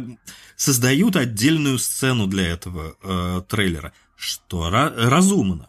Но при не готовом э, общем контенте игры, как это было с Киберпанком, и с э, огромным количеством дополнительных обещаний, это, конечно, очень плохо. Вопрос в другом, что мы, конечно, тоже должны научиться это фильтровать, потому что маркетинг сейчас очень э, идет, он грязный. То есть, э, по факту, это практически то же самое, что Sega does, вот Nintendo don't. Только не на негатив рассчитанный. То есть, вот, вот такой же вот э, напор на потребителя, типа купи, купи, купи, купи, это круто, но с вот этими вот обещаниями. А от крупных корпораций по факту ждать выполнения всех этих обещаний не имеет никакого смысла. Потому что э, мы всегда знаем, что что бы они там, прекрасные умы разработчиков, не задумали, всегда есть бизнес-процесс, всегда есть шерхолдеры, акционеры, да, которые в какой-то момент могут выйти и сказать, ребята, нам надо отчитаться за этот год, поэтому игру мы выпускаем сейчас. Нам надо успеть слить свои акции. Да, ну, ситуация с киберпанком, я считаю, была показательная в целом для игровой индустрии. Собственно, после нее сразу же и переносы все пошли, потому что люди, ну, точнее, издатели и все остальные, собственно, кто ведет бизнес игровой, они понимают, что второй раз, мне кажется, такая история не прокатит. Наверное, прокатит. поэтому Dying, Dying Light, по крайней мере, второй переехал на следующий год. А, ну, что недопиленный проект выпускается. Ну, слушайте, прокатит, прокатит, потому что киберпанк это далеко не первый случай. Опять же, был Watch Очень, ну, именно киберпанк случай, мне кажется, был самый показательный, самый громкий, потому что э, мы получили копию игры э, для PlayStation 4 в день релиза, в последние там часы, что ли. И мы были максимально, ну, то есть, как стало известно позже, э, именно для консоли предыдущего поколения PlayStation 4 Xbox One копии как раз и рассылались именно в день релиза, то есть до релиза их никто не давал, давали только ПК-версию. И вот это очень некрасиво было с точки зрения маркетинга и вообще рекламы игры, то, что никто не рассказал и не объяснил, что на предыдущем поколении будет вот такая херота. Но я вообще считаю, что они должны были в какой-то момент выйти и сказать, ребята, извините, не будет версий. Тут же я этого что... ждал. Я, я именно этого и ждал. Я думал, что их Тут... вообще в конце концов отменят просто. Тут же еще в чем прикол? Э, мы же не забываем, что ковид. Ковид очень сильно, то есть даже вот, например, я работаю моушен дизайнером, и когда мы все сели работать из дома, никто не оказался в курсе, никто не оказался готов, вот с учетом того, что у нас офисная работа идет, к тому, чтобы вести ролики, вот делать ролики удаленно, вот так. Угу. Народ начинает работать круглосуточно. Кто-то где-то кто, просто. Кто-то где-то сливается, никто не в курсе, кто что делает. А представьте себе, когда речь идет о CD Project Red, о всех тех процессах, которые там ведет э, там 500 и больше человек, плюс еще у тебя аутсорсеры, с которыми надо тоже что-то, кто-то там что-то моделит, а, никто не в курсе, оказывается. То есть у многих нет доступа к э, этим девкитам. То для, есть да, у, да, для тестирования у, и прочего, конечно. Да, да, то есть там же даже разработчики говорили, что они не были в курсе, как оно работает на консолях того поколения. И, конечно же, это все действительно надо было переносить. Вот как те же самые Nintendo сделали, они посреди своего какого-то э, директа просто вышел президент Nintendo и сказал, что, вы знаете, нам не нравится, что получается из Metroid Prime 4. Мы сворачиваем и начинаем разработку заново. Ну, то есть, ну... я не говорю, что они должны были свернуть и начать заново, да, но сам по себе подход формата, э, вы знаете, Признаться. сейчас что-то... Да, то есть, э, понятное дело, что где-то там, в, в, с точки зрения бизнеса, в краткосрочной перспективе, краткосрочной перспективе это может оказаться не очень хорошо. То есть формата, что несколько идиотов напишут плохие статьи, а, с десяток, сотню, с тысячу идиотов в интернетах начнут ныть, что у них отняли игру и не перенесли. Вот. А потом в дальнейшем-то у тебя все равно выходит хорошая игра, и вот этот вот внезапно, ну там, да, акции скакнули, еще что-то такое, но в итоге-то ты выходишь на хороший уровень, если у тебя вышла хорошая игра, а с Киберпанком такое ощущение действительно, что они э, нагнали, собственно говоря, вот этого вот хайпа. Во время хайпа у них э, все финансовые показатели очень хорошо выросли. Э, они успели слить много акций и выпустить вот это, потому что уже, ну какая разница, они дешевеют в чужих руках. Угу. Уже, уже не в наших, и фиг бы Да, да, да, деньги-то у них остались. Да, в общем, и тут возвращаясь к сквозному вопросу, просто сквозной вопрос, сразу же посередине, э, раз уж киберпанк и прочее, меня интересует вопрос, э, чтобы ты рассказал нашим слушателям о том, сколько у тебя часов уходит на написание обзора, на монтаж обзора и создание графики, потому что у тебя очень много графики в обзорах. Да, допустим, вот ну, интересно, ты игру до конца всегда проходишь или есть вот не всегда момент, что вот я понял, разобрался с механиками, оно вот примерно так дальше будет все работать, ну там сюжет не до конца досмотрел. Ну, скажем так, э, не всегда, Э, потому что я вообще как бы... С одной стороны, я считаю, что игру надо проходить, чтобы о ней рассказывать. С другой стороны, не все игры, во-первых, можно пройти. Ну, например, делать обзор на Super Mario Maker, ты его никогда не пройдешь, даже если ты прошел сюжетную линию. У него бесконечное количество уровней. А, вот. А ко всему прочему, ну, есть игры, которые я просто бросил в процессе. А, это был Red Dead Redemption второй, в который я просто наигрался. Он был прекрасен абсолютно. Я в него наиграл часов 100 с лишним, наверное. Но в сюжетной кампании я где-то ближе к концу, но я просто от него устал. Это не повлияло на, на негативность оценки, там она, а, я ему хорошую оценку поставил. А есть игры, которые, ну, просто они настолько плохи. Вот у меня есть обзор на Калигула эффект Overdose. Это, это просто боль. И, во-первых, себя мучить я... Ну, я просто выстроил обзор таким образом, что, во-первых, я не хочу мучиться, а во-вторых, я людей пытаюсь отгородить от этого. Типа, там в начале первые часов 10-15 вот такая жесть. Вы это переживать хотите? Ну, как бы, как бы понятное дело, что э, не ко всем играм это не на все игры это распространяется. То есть, например, люди, которые бросили Death Stranding в самом начале и решили в него не играть и решили его не проходить, они, конечно, очень, очень сильно ошиблись. В самом начале это сколько вот. часов? Потому что у меня часов на 10 хватило. Ну, а вот как раз-таки дальше очень хорошо. Меня, меня, часов, меня часов на 30 хватило, я как раз закончил всю сюжетную линию. Я, я, я, за, я часов 60 в него наиграл. Я вот дополнительные посылки не раскидывал никогда. А мне... Ну, понимаешь, там... Он же, он же не врал. Он же честно сказал, что это игра нового типа, и ее надо прочувствовать. Я, вот. кстати, проникся игрой, эта игра мне понравилась.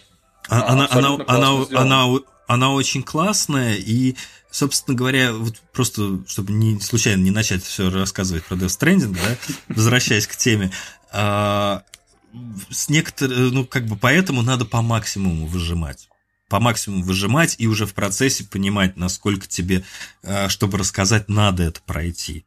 То есть тут э, подход действительно должен быть э, частный. Угу. Но с, с пометкой, что стараться, стараться пройти. Значит, а сколько у меня уходит времени на обзор? Много. В среднем? А, в среднем 100 часов на монтаж или 120, где-то так. Ты прям время, время трекаешь? Сколько ты сидишь? Я трекал, трекал время долгое время. Э, простите за тавтологию. Я, э, значит, не не трекал время, сколько я пишу, хотя я сейчас очень туго пишу тексты, не знаю почему. Э, ну, может быть, а, во время пандемии я немножечко отупил. А, но а, сам по себе монтаж у меня он в несколько этапов идет. То есть, во-первых, у меня там я сам записываю геймплей, когда, ну, всегда. Я его... Там, там получается гигов по 300-400. С этим совсем тоже надо общем, разобраться. Ты никуда не спешишь. Ну, не то, чтобы я никуда не спешу. На самом деле, зачастую эти 100 часов э, за полторы недели проходят. То есть, это ночное время, там, выходные, э, круглосуточное. Круглосуточный режим включается. А, там Просто еще такой момент, что так как я сам занимаюсь графикой, ну, я, я во-первых, сам стараюсь еще написать музыкальные треки, чтобы они попадали в настроение игры, вероятно, были стилизованы под я не знаю, зачем я это делаю, мне это нравится. Вот. Я заметил, а... да, это. Я, у меня это было тоже в вопросе по поводу не только того, что ты графику делаешь, но и то, что ты музыку сам себе пишешь для обзоров. Ну, но просто, просто сам упомянул, как бы есть про, про, дело. Просто, просто это я понимаю насчет целесообразности. Mm-hmm. Я, я, все, я все прекрасно понимаю, но я хочу сделать свой продукт какой-то, Э, со своим каким-то настроением. Вероятно, если я настроение текста и мысль текста смогу как-то подцепить дополнительно музыкой, которую я сделал. То есть, ну, проникнуться. Э, Причем музыку я пишу первым делом, до текста. Э, я, вероятно, аудит просто через звук лучше воспринимаю, и поэтому я окончательно проникаюсь игрой, когда разбираю ее Э, с точки зрения, вот, вот как она должна, с моей точки зрения, звучать. Как рассказ о ней должен звучать. Это странно, я знаю, я в курсе, это очень странно. Это очень странный подход. Но вот. я понимаю, зачем это сделано. Вот, И потом... почему тебе так хочется. Потом, собственно говоря, школа э, motion дизайна в том смысле, что э, я долгое время делал ролики объясняющие, знаешь, формата «Это Миша, он пользуется нашим приложением». Значит, так. Э, вот, собственно говоря, такие ролики, в которых тебе надо постоянно показывать, что вот он Миша, вот оно приложение, собственно говоря, вот сюда нажимается пальчиком и происходит вот это, появляется иконка того-то, того-то, того-то, а вот, э, банка, денег, Пресвятой Богородицы, ну вот это вот все. Соответственно... Как, как это рядом, да? С головой микрофон дернулся. Короче, короче, смысл весь в том, что у меня зачастую, когда я начинаю уже на монтаже слушать свой текст, э, я не могу смотреть э, ролик свой, в котором, например, я говорю про то, что студия такая-то, такая-то, э, создатель игры такой-то, такой-то, и я, если в этот момент у меня будет рандомный геймплей показан, меня начинает корежить. Мне надо вот сейчас срочно взять логотип этой студии, сделать его в 3D, значит, чувака обтравить с фона, чтобы ну, какие-то, какой-то Это я, просто если об этом- заморочка. Такая прям я просто, дотошная. я просто, если об этом говорю, я это должен показать. И вот, э, грубо говоря, зачастую я стараюсь, ну, я пытаюсь сделать так, чтобы было понятней. То есть, грубо говоря, когда там про уровни э, этого Крэша Бандикута в последнем обзоре, когда я говорил, э, у меня там был момент, когда я говорю, что после сложного э, сегмента этапа Мгм. должен быть легкий, котором, значит, геймер, во-первых, должен осознать, что произошло, а во-вторых, отдохнуть перед следующим испытанием. Ну, там какой-то такой был примерно текст. Да, я смотрел, да, ты почти и- слово в и- слово повторил. И я, и я, короче, понял, что я не могу найти визуально в геймплее вот того, что хорошо подчеркнет. Тоже, когда ты записываешь геймплей, ты не всегда знаешь, о, вроде хорошо, хорошо, хорошо бежишь, да, а потом хоп, взял, прыгнул зачем-то в другую сторону. Зачем это сделал, уже не знаешь, но по- по- под монтаж оно не подходит. Я взял и смоделил э, уровни Краша Бандикута. Собственно говоря, взял, вы, выдрал эту модельку, нашел в интернетах, заанимировал его, поставил его туда, э, сидел, рендерил, потом все это делал. Ну вот на это уходит время. Я, э, собственно говоря, я делаю до тех пор, пока мне не кажется самому, что это то, что надо. То, что в обзорах все равно куча ошибок в плашках. А, Ну, а то есть потом, вот а, потом, этих- а- а потом Ваня пишет о том, что, блядь, я в этом обзоре не отцентровал картинку. О, я про- просто, это, это просто 20-минутный обзор, где он одну картинку не отцентровал. Не, ну ты, ты... Я могу отчасти его понять, потому что когда ты столько времени и сил в это вбахал, и потом ты уже залил на YouTube, смотришь, пересматриваешь свои труды, и ты замечаешь этот косяк и думаешь, ёб твою мать. Просто Ну да, потому что обидно за А- ос- ос- ос- особенно, особенно, я, э, у меня нет ни одного обзора, в котором я бы случайно в плашке не опечатался. То есть, например, грубо говоря, у меня весь обзор Краша Бандикута 4 в плашке написано, что он сделан Toys for Bob в 2021 году. Почему я это так написал, хотя он в 2020 сделан? То есть, э, вроде мелкий косяк, но меня э, напрягает. С другой стороны, я решил, что лучший враг хорошего. Иначе с ума сойти можно. Все верно. причем, что оно так и есть, если ты сильно. Ну, видишь, тут еще играет, наверное, фактор замыленного глаза. Ты все равно, когда производишь что-то очень долго на протяжении большого промежутка времени, там, будь то 100 часов, к примеру, а это очень много для обзора одной игры.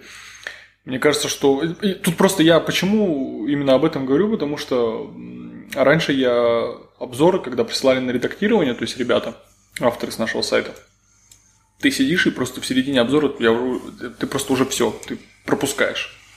У тебя просто уже не заостряется внимание на какой-то ошибке, опечатке или запятой пропущенной, и ты просто идешь дальше, а потом, когда публикуешь, ты такой читаешь. Мне стыдно заранее обзоры наши тоже. Поэтому ты не Ой, один такой. Я не могу, я не могу слушать и смотреть свои старые видео. Во-первых, я, я тут решил, я сейчас во время э, вот этого обзора дам ссылочку Краша, Краша 4, да, дам ссылочку на обзор трилогии. Мгм. Господи, я ее открыл, я вовремя открыл и посмотрел.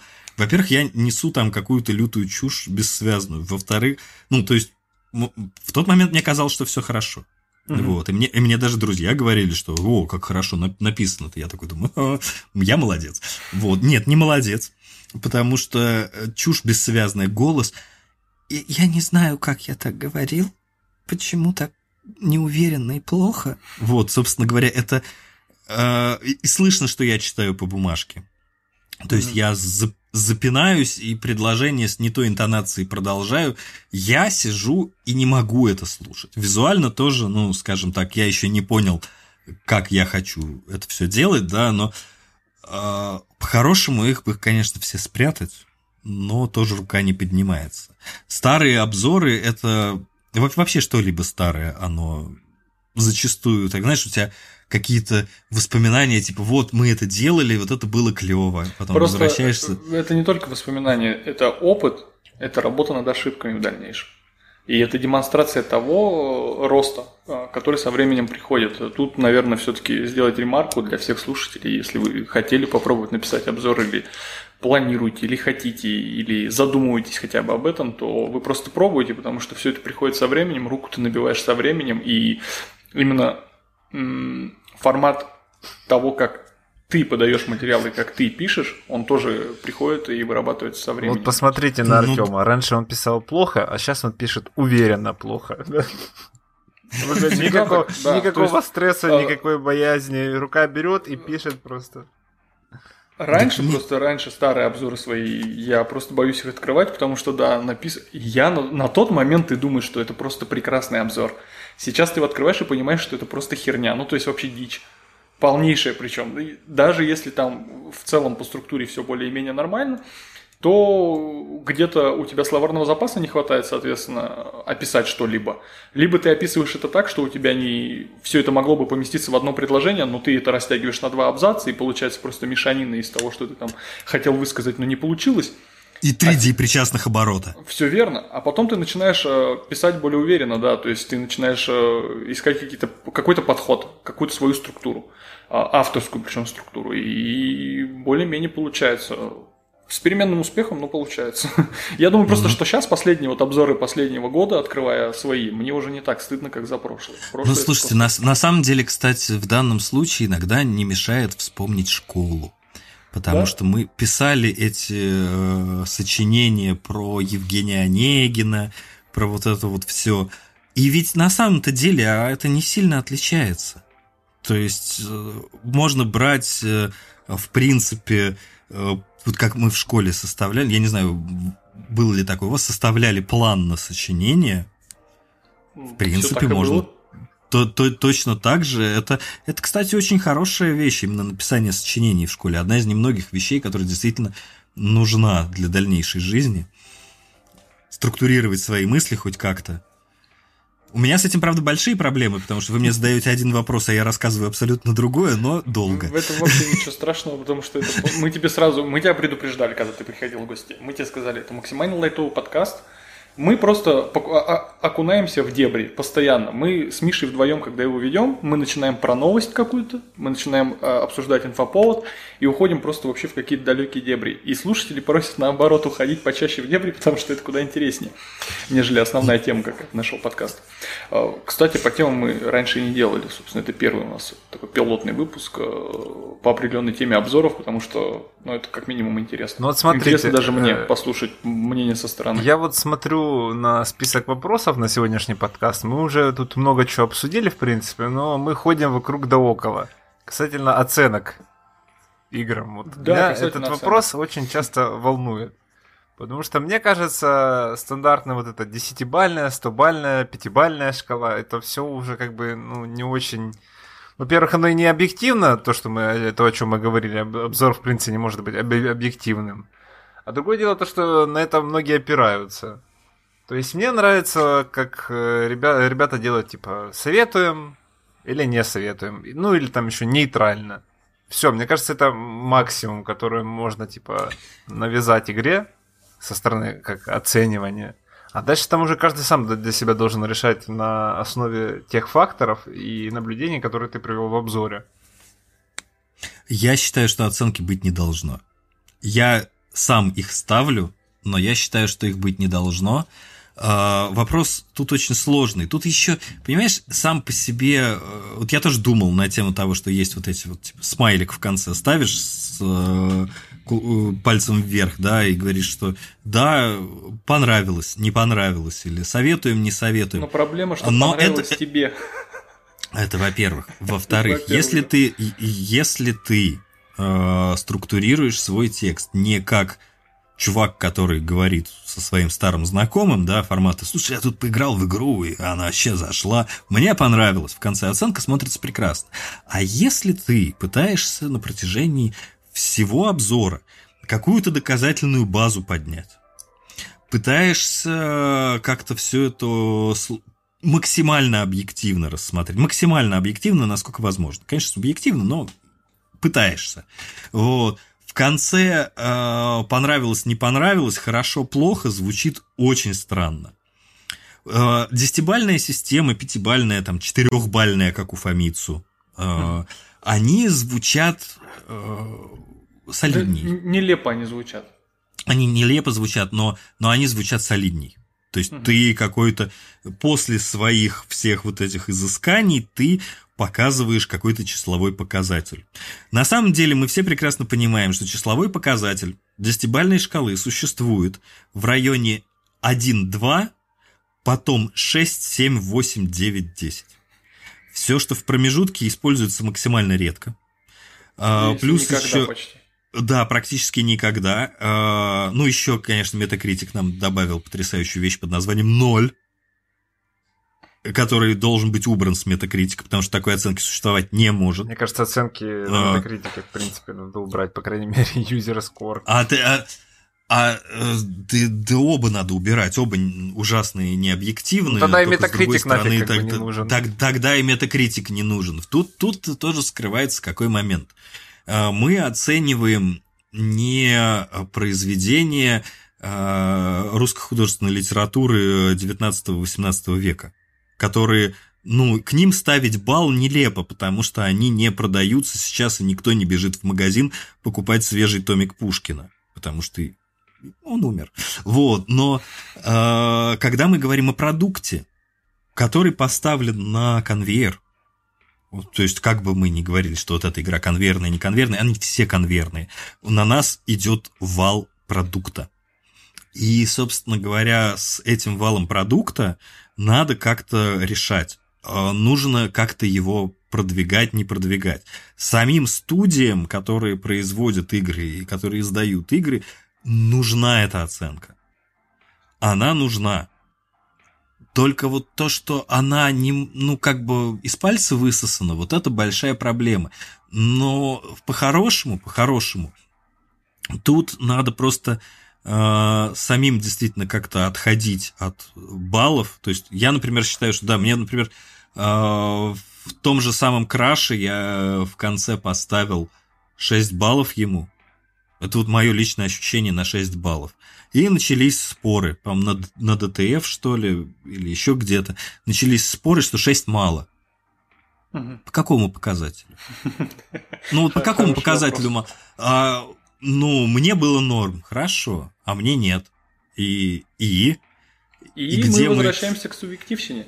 И мы возвращаемся к субъективщине, и, э, собственно говоря, тут же еще какой момент – ты понимаешь, мы все понимаем, что обзоры это субъективно, и, естественно, пользователь находит тот голос, а, ту манеру подачи, которая ему нравится. И опять же, мы видим, как все это дело происходит зачастую в комментариях. То есть, ну, у меня такого еще не было, да, но зачастую а, человек слушает на протяжении там 5-6 лет Антона Логвинова, восторгается его обзорами, ему все нравится. А потом Антон внезапно идет, например, э, против мнения большинства в с интернет. Call of Duty нижнего интернета, как он выражается, хвалит Call of Duty Infinite Warfare, потому что ему искренне понравилось, потому что я смотрел этот обзор, ему искренне понравился Call of Duty Infinite Warfare, мне искренне понравился Call of Duty Infinite Warfare, и он ставит оценку, понимая абсолютно не субъект, э, субъективность десятибальной шкалы, он говорит 12 из 10 на кончиках пальцев. Прав ли Антон в этой ситуации был? Абсолютно. Он высказал свою точку зрения, как вот она ему нравилась. В комментариях мы видим, что народ пишет, что он ну, видели тогда, это давно было, что он продался, что ему занесли чемоданы, что вот раньше я его слушал, было хорошо, а теперь нет. А ничего на самом-то деле не поменялось. Просто человек высказал свою точку зрения, пользуясь инструментом э, фиктивной оценки так, как, э, собственно говоря, э, им можно на самом деле пользоваться. Потому что, ну вот я, например, вдохновившись примером Антона в обзоре Данганронпа V3, э, взял и поставил игре 53 балла из 10. Это, кстати, с одной стороны, Прям это даже щедро. максимально правильно, потому что А, нет, вот... я имею в виду, что здесь именно с точки зрения абсурдности всей э, вот этой шкалы десятибальной, естественно, что ты можешь поставить от э, своих впечатлений. Тем не менее, а сколько я такой... предлагал ее убрать с сайта, ты ее почему-то ни, никуда не дергаешь. А, потому что нам а. нужно, чтобы кто-нибудь нарисовал их. У нас есть новые оценки, новая шкала. Я, я, я, я услышал намек. Ну, отлично. Ваня такой, так, я запускаю уже. Сидим, болтаем, а надо как-то и время используя проводить. Не, вот тут, кстати, возвращаясь к вопросу про чемоданы, я выскажу, наверное, Э, достаточно непопулярный термин, хотя... Я люблю из змеиной кожи чемоданы, чтобы приносить. Вот да. Вы слышали Ваню, да, все, кто издатели, если вдруг когда-нибудь послушаете нас, или дистрибьюторы России, пожалуйста. Э, из змеиной кожи. змеиной кожей, да. Э, про чемоданы.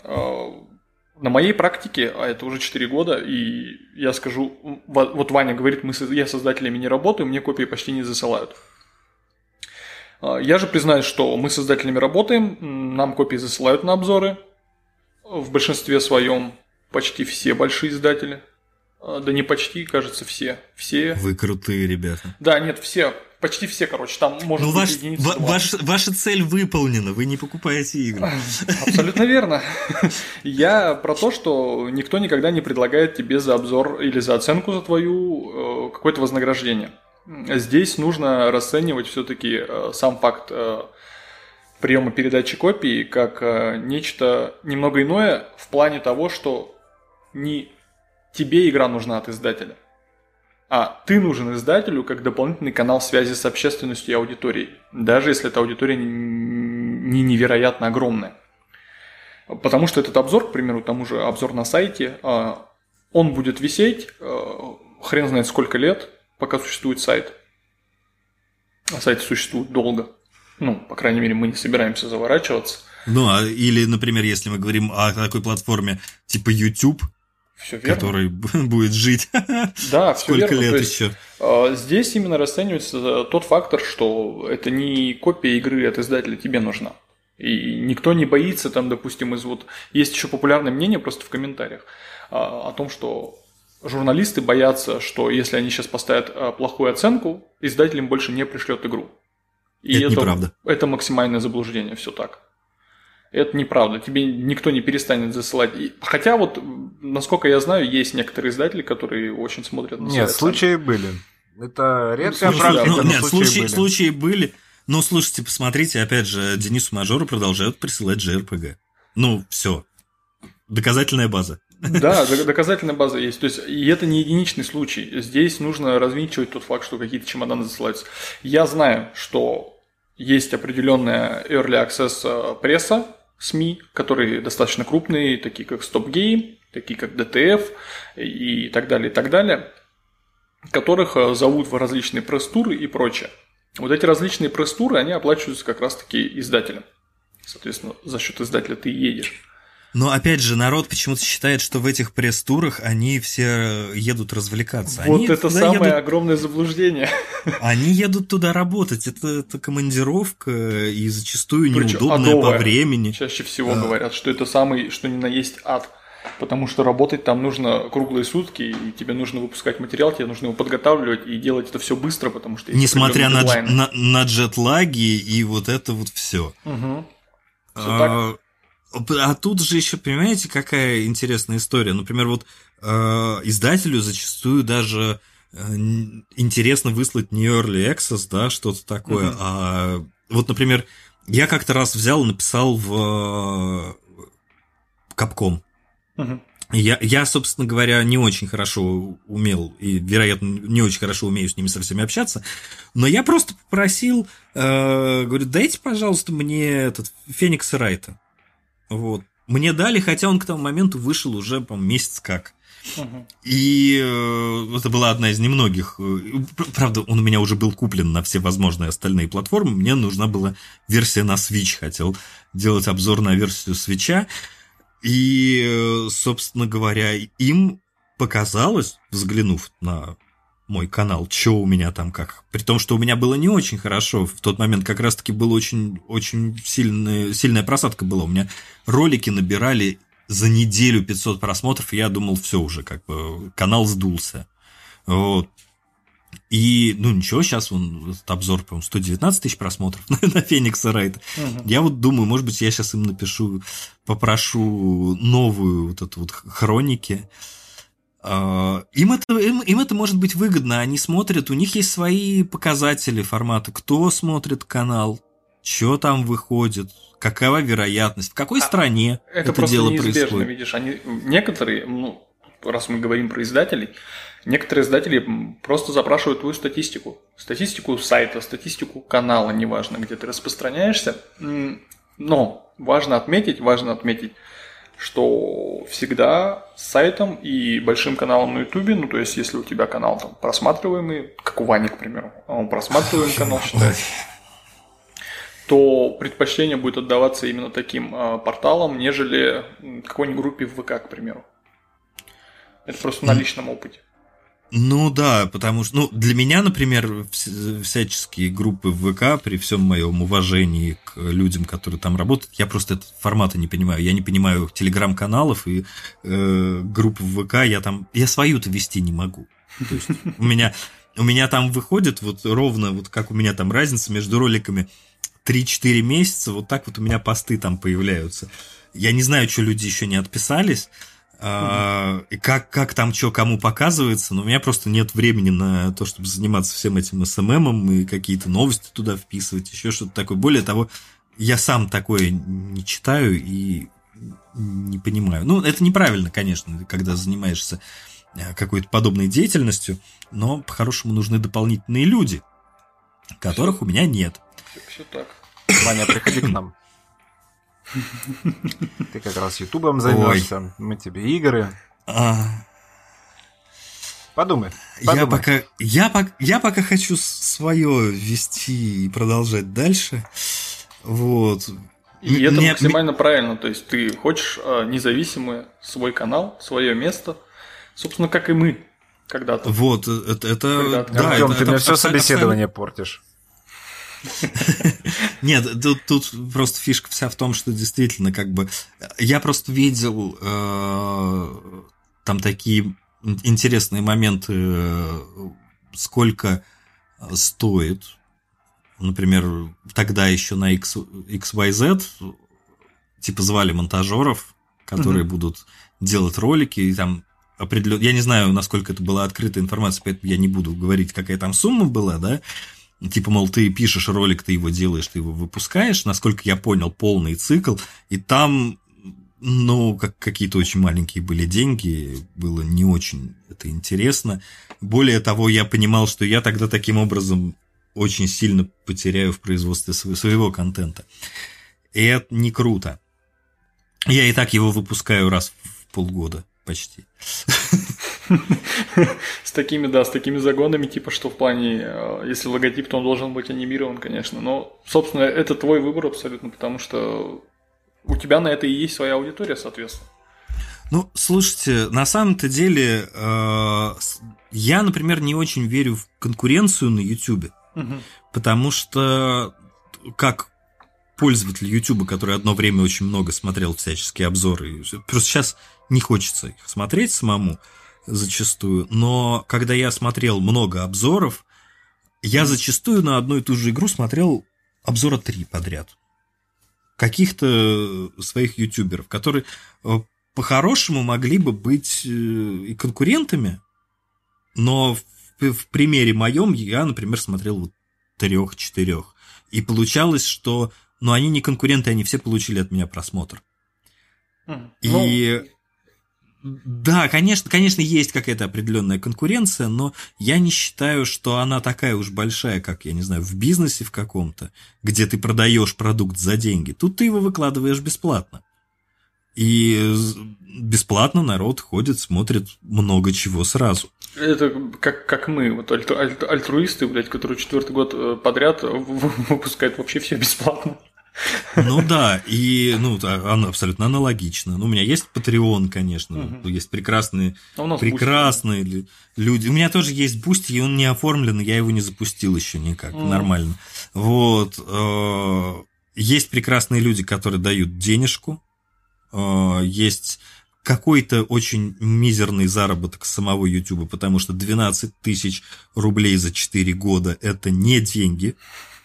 Ну, абсолютно объективно, никакие это не деньги. Угу. Вот. И, собственно говоря, а, ты понимаешь же, что те, кому твой контент не нужен, вот в таком виде, они к тебе слушать не придут люди э, просто действительно, опять же, как я несколько раз уже говорил, они выбирают, кого им слушать классно. С чем, да, а с здесь, чем мнением они согласны. А здесь никакой э, конкуренции быть не может, если ты не пытаешься встроиться в общественное мнение. То есть, ну, грубо говоря, топовый ютубер сказал, что игра хорошая потому-то, потому-то, значит, я типа повторю. Вот. Если ты делаешь вот таким образом, то да, вероятно, создается какая-то такая абстрактная конкуренция, что ты пытаешься отхватить у других, повторяющих эту точку зрения, какое-то количество просмотров. Если ты пишешь сам и выражаешь там свое мнение, ну, вероятно, оно с чьим-то мнением совпадает. Ну, людей много, мыслей не так много, как людей. Вот. А, но тебя, тебя будут слушать те, кому это интересно. Если у тебя, ну, например, грубо говоря, у меня э, один подход, да, у того же самого Дениса Мажора совсем другой подход. Вряд ли мы Аудитории ним... пересекутся. Не, ну они пересекутся по другому там предмету, потому что я рассказал про Nintendo, и он рассказал про Nintendo. И, но кто-то придет э, от него, посмотрит мой ролик, скажет, ну фигня какая-то полная, да, то есть, ну что этот дурак городит, и, собственно говоря, что его слушать. И никогда не будет меня смотреть, и это абсолютно нормально. К этому главное, если вдруг кто-то хочет начать, к этому главное сразу же привыкнуть и, и понять это самое что твоя аудитория все равно найдется, если твой контент, по крайней мере, качественный. Ну, а тут скорее знаешь, как э, если твой контент регулярный. И регулярный. А, вот регулярность, а потом уже качество. Вот да. с, перв, с первым у меня плохо, а, со вторым я очень самокритичен, короче, так скажу. Вот, а, а смысл какой в том, что мне вот, например, очень сильно везет в том плане, что, вероятно, благодаря моей подаче, которую mm-hmm. я выработал, что у меня ни одного грубого слова в обзоре, а, что у меня такой немножечко официальный подход, что у меня мало людей начинают э, истерить в комментариях. И зачастую, если такое происходит, это потому что я куда-то не очень удачно запостил ролик. И оттуда, и оттуда пришли. Потому что, э, потому что даже какой-то спор о том, что я не прав, ну, я, может быть, прав, может быть, не прав, не суть важно, да, но спор какой-то начинается, он зачастую проходит очень-очень-очень корректно, и не возникает вот этого жуткого негативного осадка. Потому что то, тут тоже надо понимать, что когда ты сидишь и тратишь энное количество часов на разработку своего контента. Когда ты в него вкладываешься, хороший он, нехороший, качественный, некачественный, ты в него вкладываешься. Ты-то э, тратишь свои силы и творческие силы какие-то, да, на то, чтобы оно было классненьким, и хочешь верить в то, что оно классненькое, но когда ты вдруг внезапно получаешь, ну, ответ формата обзор отстой, обзорщик идиот. А, это не объективно. Ну, да, да, да, я, я же говорю, я очень мягко все говорю. А, значит, э, в куда более грубой форме, естественно, ты это дело получаешь. Это ты, я просто тоже смягчил. У, у, тебя, у тебя есть э, как, не такое большое количество сил, чтобы на такое реагировать спокойно, на самом деле. Ты, нет, ты можешь отреагировать спокойно, ты можешь это пропустить, да, но угу. на самом-то деле осадочек-то остается. То есть. Вот, э, он, он, он неприятный, и э, тут, конечно, мне в этом плане с аудиторией очень сильно повезло. Вот, когда я вижу, что происходит э, в комментариях у многих других, причем даже с меньшим количеством подписчиков, я э, радуюсь, что у меня не так. И на этой ноте я предлагаю закончить про обзоры, по крайней мере. Это классно. То есть, э, тезисно. Оценка и весь обзор – это субъективщина. Да. А, Ваня по графике тратит больше 100 часов, и это надо помнить, а, когда вы смотрите очередной обзор на его канале. Их лучше смотреть и не слушать. Да, их лучше смотреть, потому что это аудиовизуальный кайф. Просто посмотреть на то, как Ваня анимирует Crash. И еще и уровень потом еще делает и рендерит все это. Дедлайны. Дедлайны – это очень жесткая штука, которую, во-первых, нельзя нарушать, во-вторых, не сдать обзор тоже нельзя, потому что это чревато. Чемоданы никто никому не заносит. Змеиная кожа только, только змеиная кожа. В бане только змеиную кожу. И у нас э, традиция... А, по оценкам, по оценкам, по оценкам. Э, это тоже все достаточно субъективно, десятибальная шкала не котируется, и уже быстрее бы это все закончилось, наверное. Просто потому что нужно, когда ты просматриваешь обзор, нужно видеть, с какого ракурса обзор сделан, нужно делать свои выводы, хочешь ли ты в это играть или нет. Да, включать свою голову. Это самое это важное. самое главное. Не нужно прислушиваться э, прям вот досконально к словам говорящего. Нужно всегда делать свои выводы. На основе своего опыта желательно. И ну, да. у нас традиционные вопросы э, для наших гостей. Собственно, традиционные вопрос.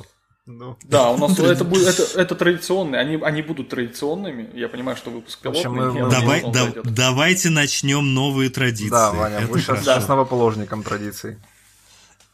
У нас э, к тебе вопрос э, топ-5 игр последней пятилетки. Сугубо для тебя. Ну, у меня всегда на первом месте то, во что я сейчас играю. А, нет, ну как раз, наверное, за последние пять лет у нас же Switch как раз уже вышел. Xenoblade Chronicles 2 на первом месте. Я сразу с первого начал. Это неправильно. Но это но... нормально, ничего страшного. А, несмотря на все косяки графические и то, что многие не поняли боевую систему и не оценили ее, игра очень долго раскачивается. Настоящая боевка через 30 часов после начала игры. Смотрел я обзор Данки на Xenoblade 2. Ты не, не, не видел эту работу? Вот, кстати, Данки я не помню но э, игра, игра гениальная, она действительно гениальная, в, в нее надо просто инвестировать очень много часов, но оно, -то, оно окупается в итоге настолько, насколько просто возможно. Вот. И при этом научиться слушать э, акценты уэльский и этот самый, как его, шотландский. Потому что без этого ты никуда не уедешь. Это, это кошмарно сложно поначалу, но классно в итоге. Звучит как именно а... то, чего ты ожидаешь от JRPG. Да, да, да, да, да, да, да. Ну, там потрясающие актеры озвучки, но когда ты слышишь что-то типа uh, I'll bash you proper next time, I swear. Ты что ты сказала? Что это было? I'll bash you proper next time, I swear. То есть я вам надаю по башке в следующий раз как положено, клянусь. Но, ну, но понять по звуку поначалу ты не можешь. Но игра гениальная. Я всем э, советую, кто, кого не тошнит от аниме. Вот, это важно, потому что если тошнит от аниме, она не понравится. Вот, собственно говоря, потом мне безумно, безумно понравился контрол. А, я Хорошая считаю, игра, что... отличная игра. Где-то один я считаю, уже там приклеился к стулу.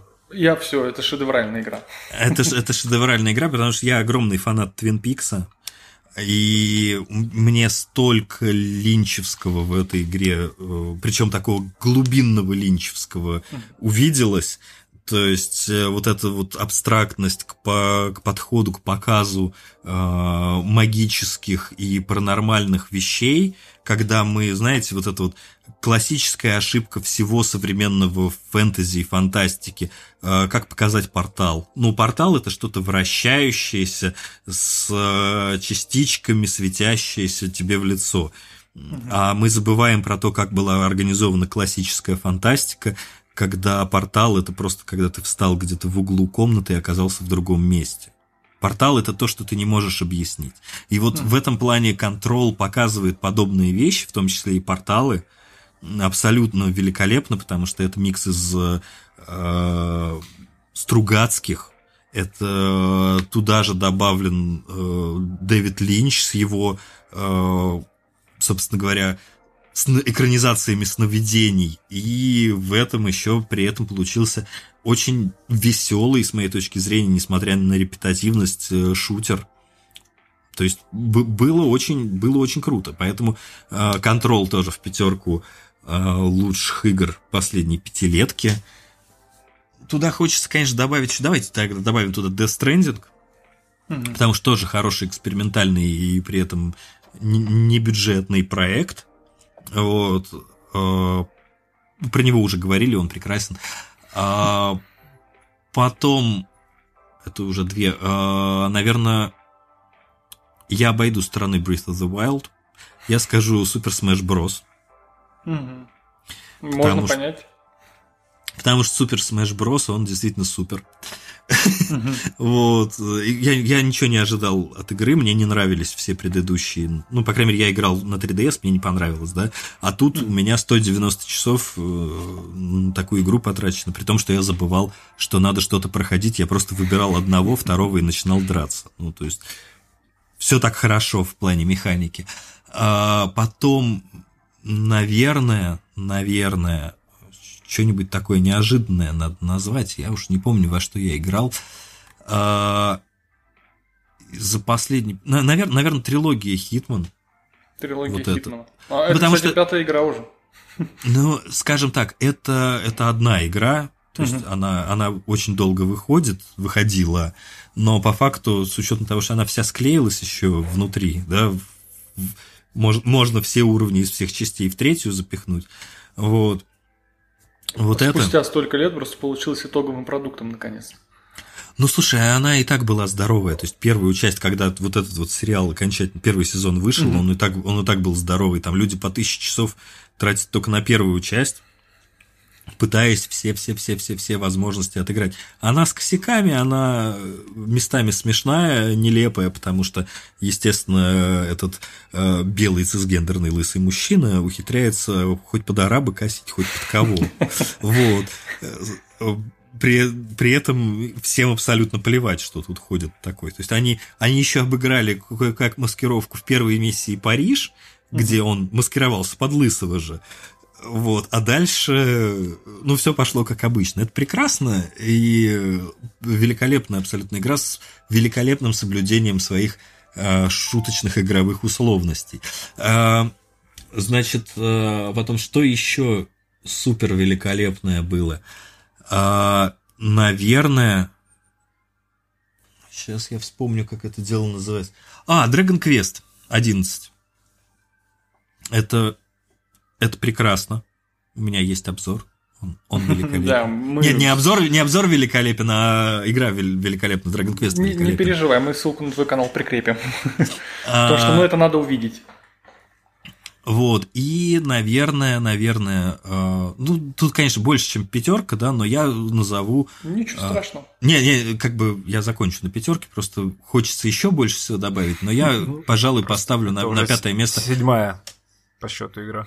Нет, да. нет, да. Я, я считаю. Ну давай смотри, я смотри, считаю. перечислим. У нас первое, что э, шло.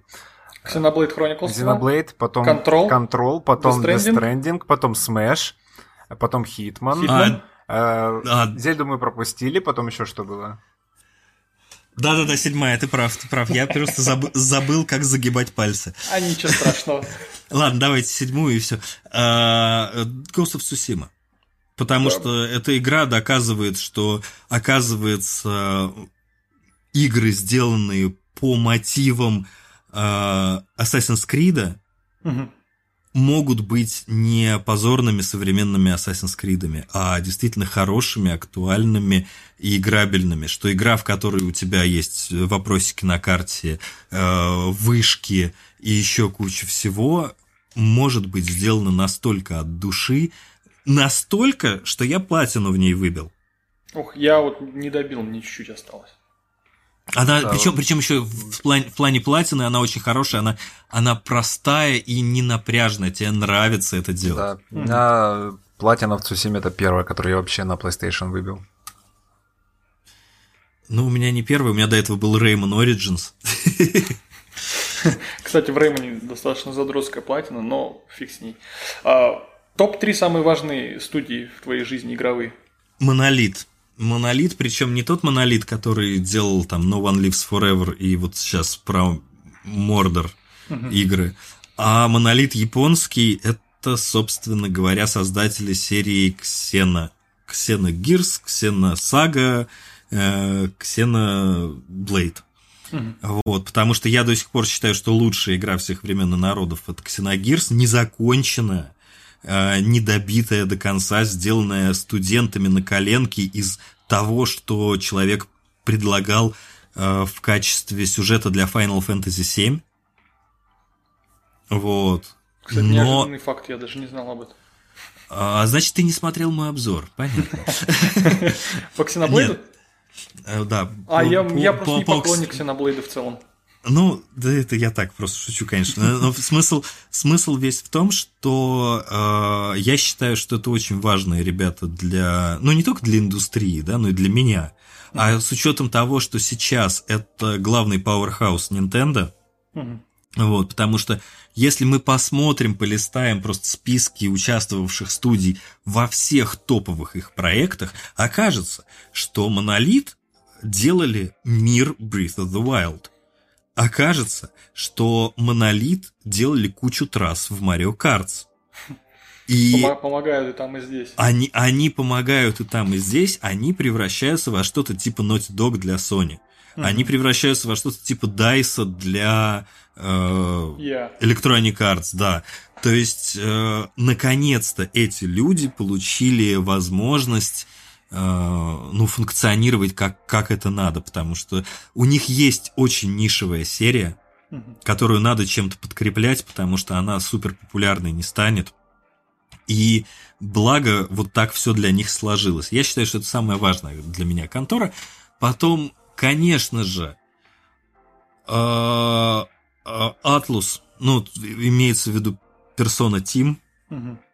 Вот. Ну, вообще, в принципе, все, что там отпочковалось от Shin Megami Tensei в свое время, они очень, очень важны, потому что они не дают умереть JRPG. Видео от тебя ждать вот. по персоне, персоне СМТ пятому? А, а по пятому СМТ я не уверен, что стоит ждать видео, потому что я пока в него не очень верю. Его делает не персона Тим. И мне очень не понравился четвертый. Вот, собственно говоря, а, надо что-то из западных, наверное, назвать. Кто-то, кто-то же важный. Ну, там. еще одну какую-нибудь, да. А, ну, наверное, для, а, да скажи сложный, уже просто сложный, EA и все. Electronic Arts. Да. Electronic Нет, на, сам, на самом деле я э, хотел сказать э, Activision. Э, но, но, но не целиком Activision, а студия, которую они закрыли недавно. Vicarious Vision. Vicarious Vision? А, Vicarious, по-моему, как-то так. Вай, ну, они Vicarious, они okay. правильно, Vicarious Visions, а. они сделали э, много всякого отстоя на протяжении своей творческой деятельности, пока вдруг не сделали ремастер трилогии Crash, не помогли с переносом всего в ремастерах э, трилогии Spyro и не сделали в итоге э, ремастер одной из самых лучших игр, что когда-либо выходил, это Тони Хок Pro Skater. Mm-hmm. И после вот этого потрясающего успеха, после того, как люди доказали, что они могут, что они делают потрясающе, их расформировали и большую часть бригады бросили на Diablo 2. Классно. Вот. И, все собственно... в стиле Electronic Arts. Ой, э, Electronic Arts уже все пиздец у меня. А, все в стиле Activision и подобных. Да, да, да, да, да. Теперь они не самостоятельная часть Близзарда, угу. которые, которые я не люблю. Вот у меня просто, я знаю, что это хот-тейк такой восприняли, когда я в Твиттере написал, что а мне просто не заходят игры Близзарда. Мне ни с одной не случилось такого какого-то коннекта. Я много начинал, так поиграл, поиграл и не понимал, что вот я не чувствую этой магии Blizzard. Я чувствую магию Nintendo. И даже магию Warcraft Blizzard 3? как-то не а вообще не любил его. Вот, вот не Артем, срослось кого ты в гости приглашаешь? Я не понимаю. Ну, у, у Вани магия с Nintendo, все нормально. Эй, ну, ну, я же не говорю, что это плохо. Я говорю, что я не могу с этим, у меня не получается с этим как-то сдружиться так хорошо. Вот. И так как я к ним отношусь, к Близзардам, очень, ну, как бы скептично, да, мне, мне это не нравится. Сам факт того, что хорошую бригаду разработчиков сняли со всяческих Тони Хоков, моих любимых, и отправили делать Diablo 2, угу. который, и опять же мы сравним, что таких игр, как Diablo, сейчас много. Таких игр, как Тони Хок, сейчас Почти нет. Ну, есть... Ли? Нет вообще, есть ну, только почему? вот их э, ремейк. Там скейт, скейтберд, по-моему. Или, ну, это все, или это скоро все... выходит, или уже вышел на свет. Не, ну это, это все это, мишура это на все, фоне. Это все несерьезно по сравнению mm-hmm. с тем, что они смогли сделать. И э, с моей точки зрения, это решение было очень. Я понимаю, что там, скорее всего, бизнес-истории, как отчитаться перед э, шерхолдерами, да, как, как сделать все красиво и заделать дырки в Blizzard е, который протекает со всех сторон сейчас. Но это очень обидно, особенно мне жалко ребят, которые, которые только почувствовали какую-то самостоятельность. Ну, вот, вот это, я считаю, там 300... Конечно, их наберется больше, но это то, что я сейчас придумал. Ну, у нас только три, так что... А, ну и последний вопрос у нас остался, самый короткий вопрос. А, PlayStation Традиционный. Nintendo. Да, традиционный достаточно вопрос. традиционный. PlayStation, Xbox... Или Nintendo. А... Тебе, от тебя просто одну платформу выбрать. Короче, смотри, я больше сейчас играю на ПК. А, ну, у меня, у меня просто ПК для э, работы собран был два года назад, поэтому у меня как бы RTX, и я этому еще кое-как... Я успел. Я его не за 100 тысяч брал. Вот. Но у меня по факту, так как по факту-то я все равно консольщик, у меня больше всего было PlayStation. То есть первый, второй, третий, PSP, две разных PS Vita, четвертый PlayStation. Вот. Xbox у меня был только один 360 -й. Не сказать, что я с ним сильно подружился. Мне неудобны были контроллеры его, ужасно. Вот. Но если выбирать вот так вот субъективно, наверное, мне больше всего на душу ложатся консоли Nintendo, причем даже не Switch, а 3DS. Mm. Switch я люблю, но вот 3DS это прям такая какая-то э, лютая любовь. И он, он ужасен с технической точки зрения, но мне просто нравится его взять в руки, открыть и держать. И жать на кнопочки. Это вот тот момент, когда просто у тебя э, эргономический кайф какой-то. Это просто магия. Потому что она выглядит как доска. Да, это магия Nintendo, видимо, с их консолями. Да, так поэтому, поэтому Nintendo, но я за то, чтобы у всех были их любимые консоли, и вот уж ругаться из-за того, кто на чем любит кнопки нажимать, я считаю, ну, что есть, там и нажимайте. Э, Хотите это другое, купите еще. Ну, то есть, э, это самый классный ответ в плане того, что играйте на том, на чем вам в кайф играть. Гла- вот кайф, кайф. Мы же в игры-то играем не для того, чтобы ненавидеть друг друга, mm-hmm. не для того, чтобы ненавидеть каких-то разработчиков, э, что тоже, тоже нелепо. Если тебе попалась игра, которая тебе не нравится, вовсе не обязательно за это кого-то ненавидеть. Тебя лично никто не оскорбил. Не понравилась игра, перепродай ее. Верни деньги себе Э, не получится, да забей, это не даже, даже 60 долларов, даже 7 тысяч рублей, которые сейчас там возникают такие ценники в этих онлайн-магазинах по причинам, которые не совсем от разработчиков зависят, да, чаще это зависит от нашей страны. Э, даже эти деньги, они не такие, чтобы ходить и кого-то за что-то ненавидеть. Все так, все так. Ну и прям уж если заключение заключение, э, пару слов для наших слушателей от тебя, Вань. А, ну что же я могу сказать? Во-первых, это прекрасный подкаст, вы на него подписываетесь. Это мне самому было очень интересно. Вы играете в игры и любите друг друга. Все так, отлично. Я, а... я лучше ничего не придумал, sorry. Отлично. Мне кажется, это, это прям отлично. Не надо говорить. Ну и, подпи... и подписывайтесь на канал Игрологи, играйте в те игры, которые нравятся именно вам. Все, на этом я думаю, что можно закончить подкаст. Это был классный выпуск, это был классный experience. Если понравится, мы продолжим, естественно. На этом у нас все. Всем пока. Все, ребят, всем пока. Всем пока.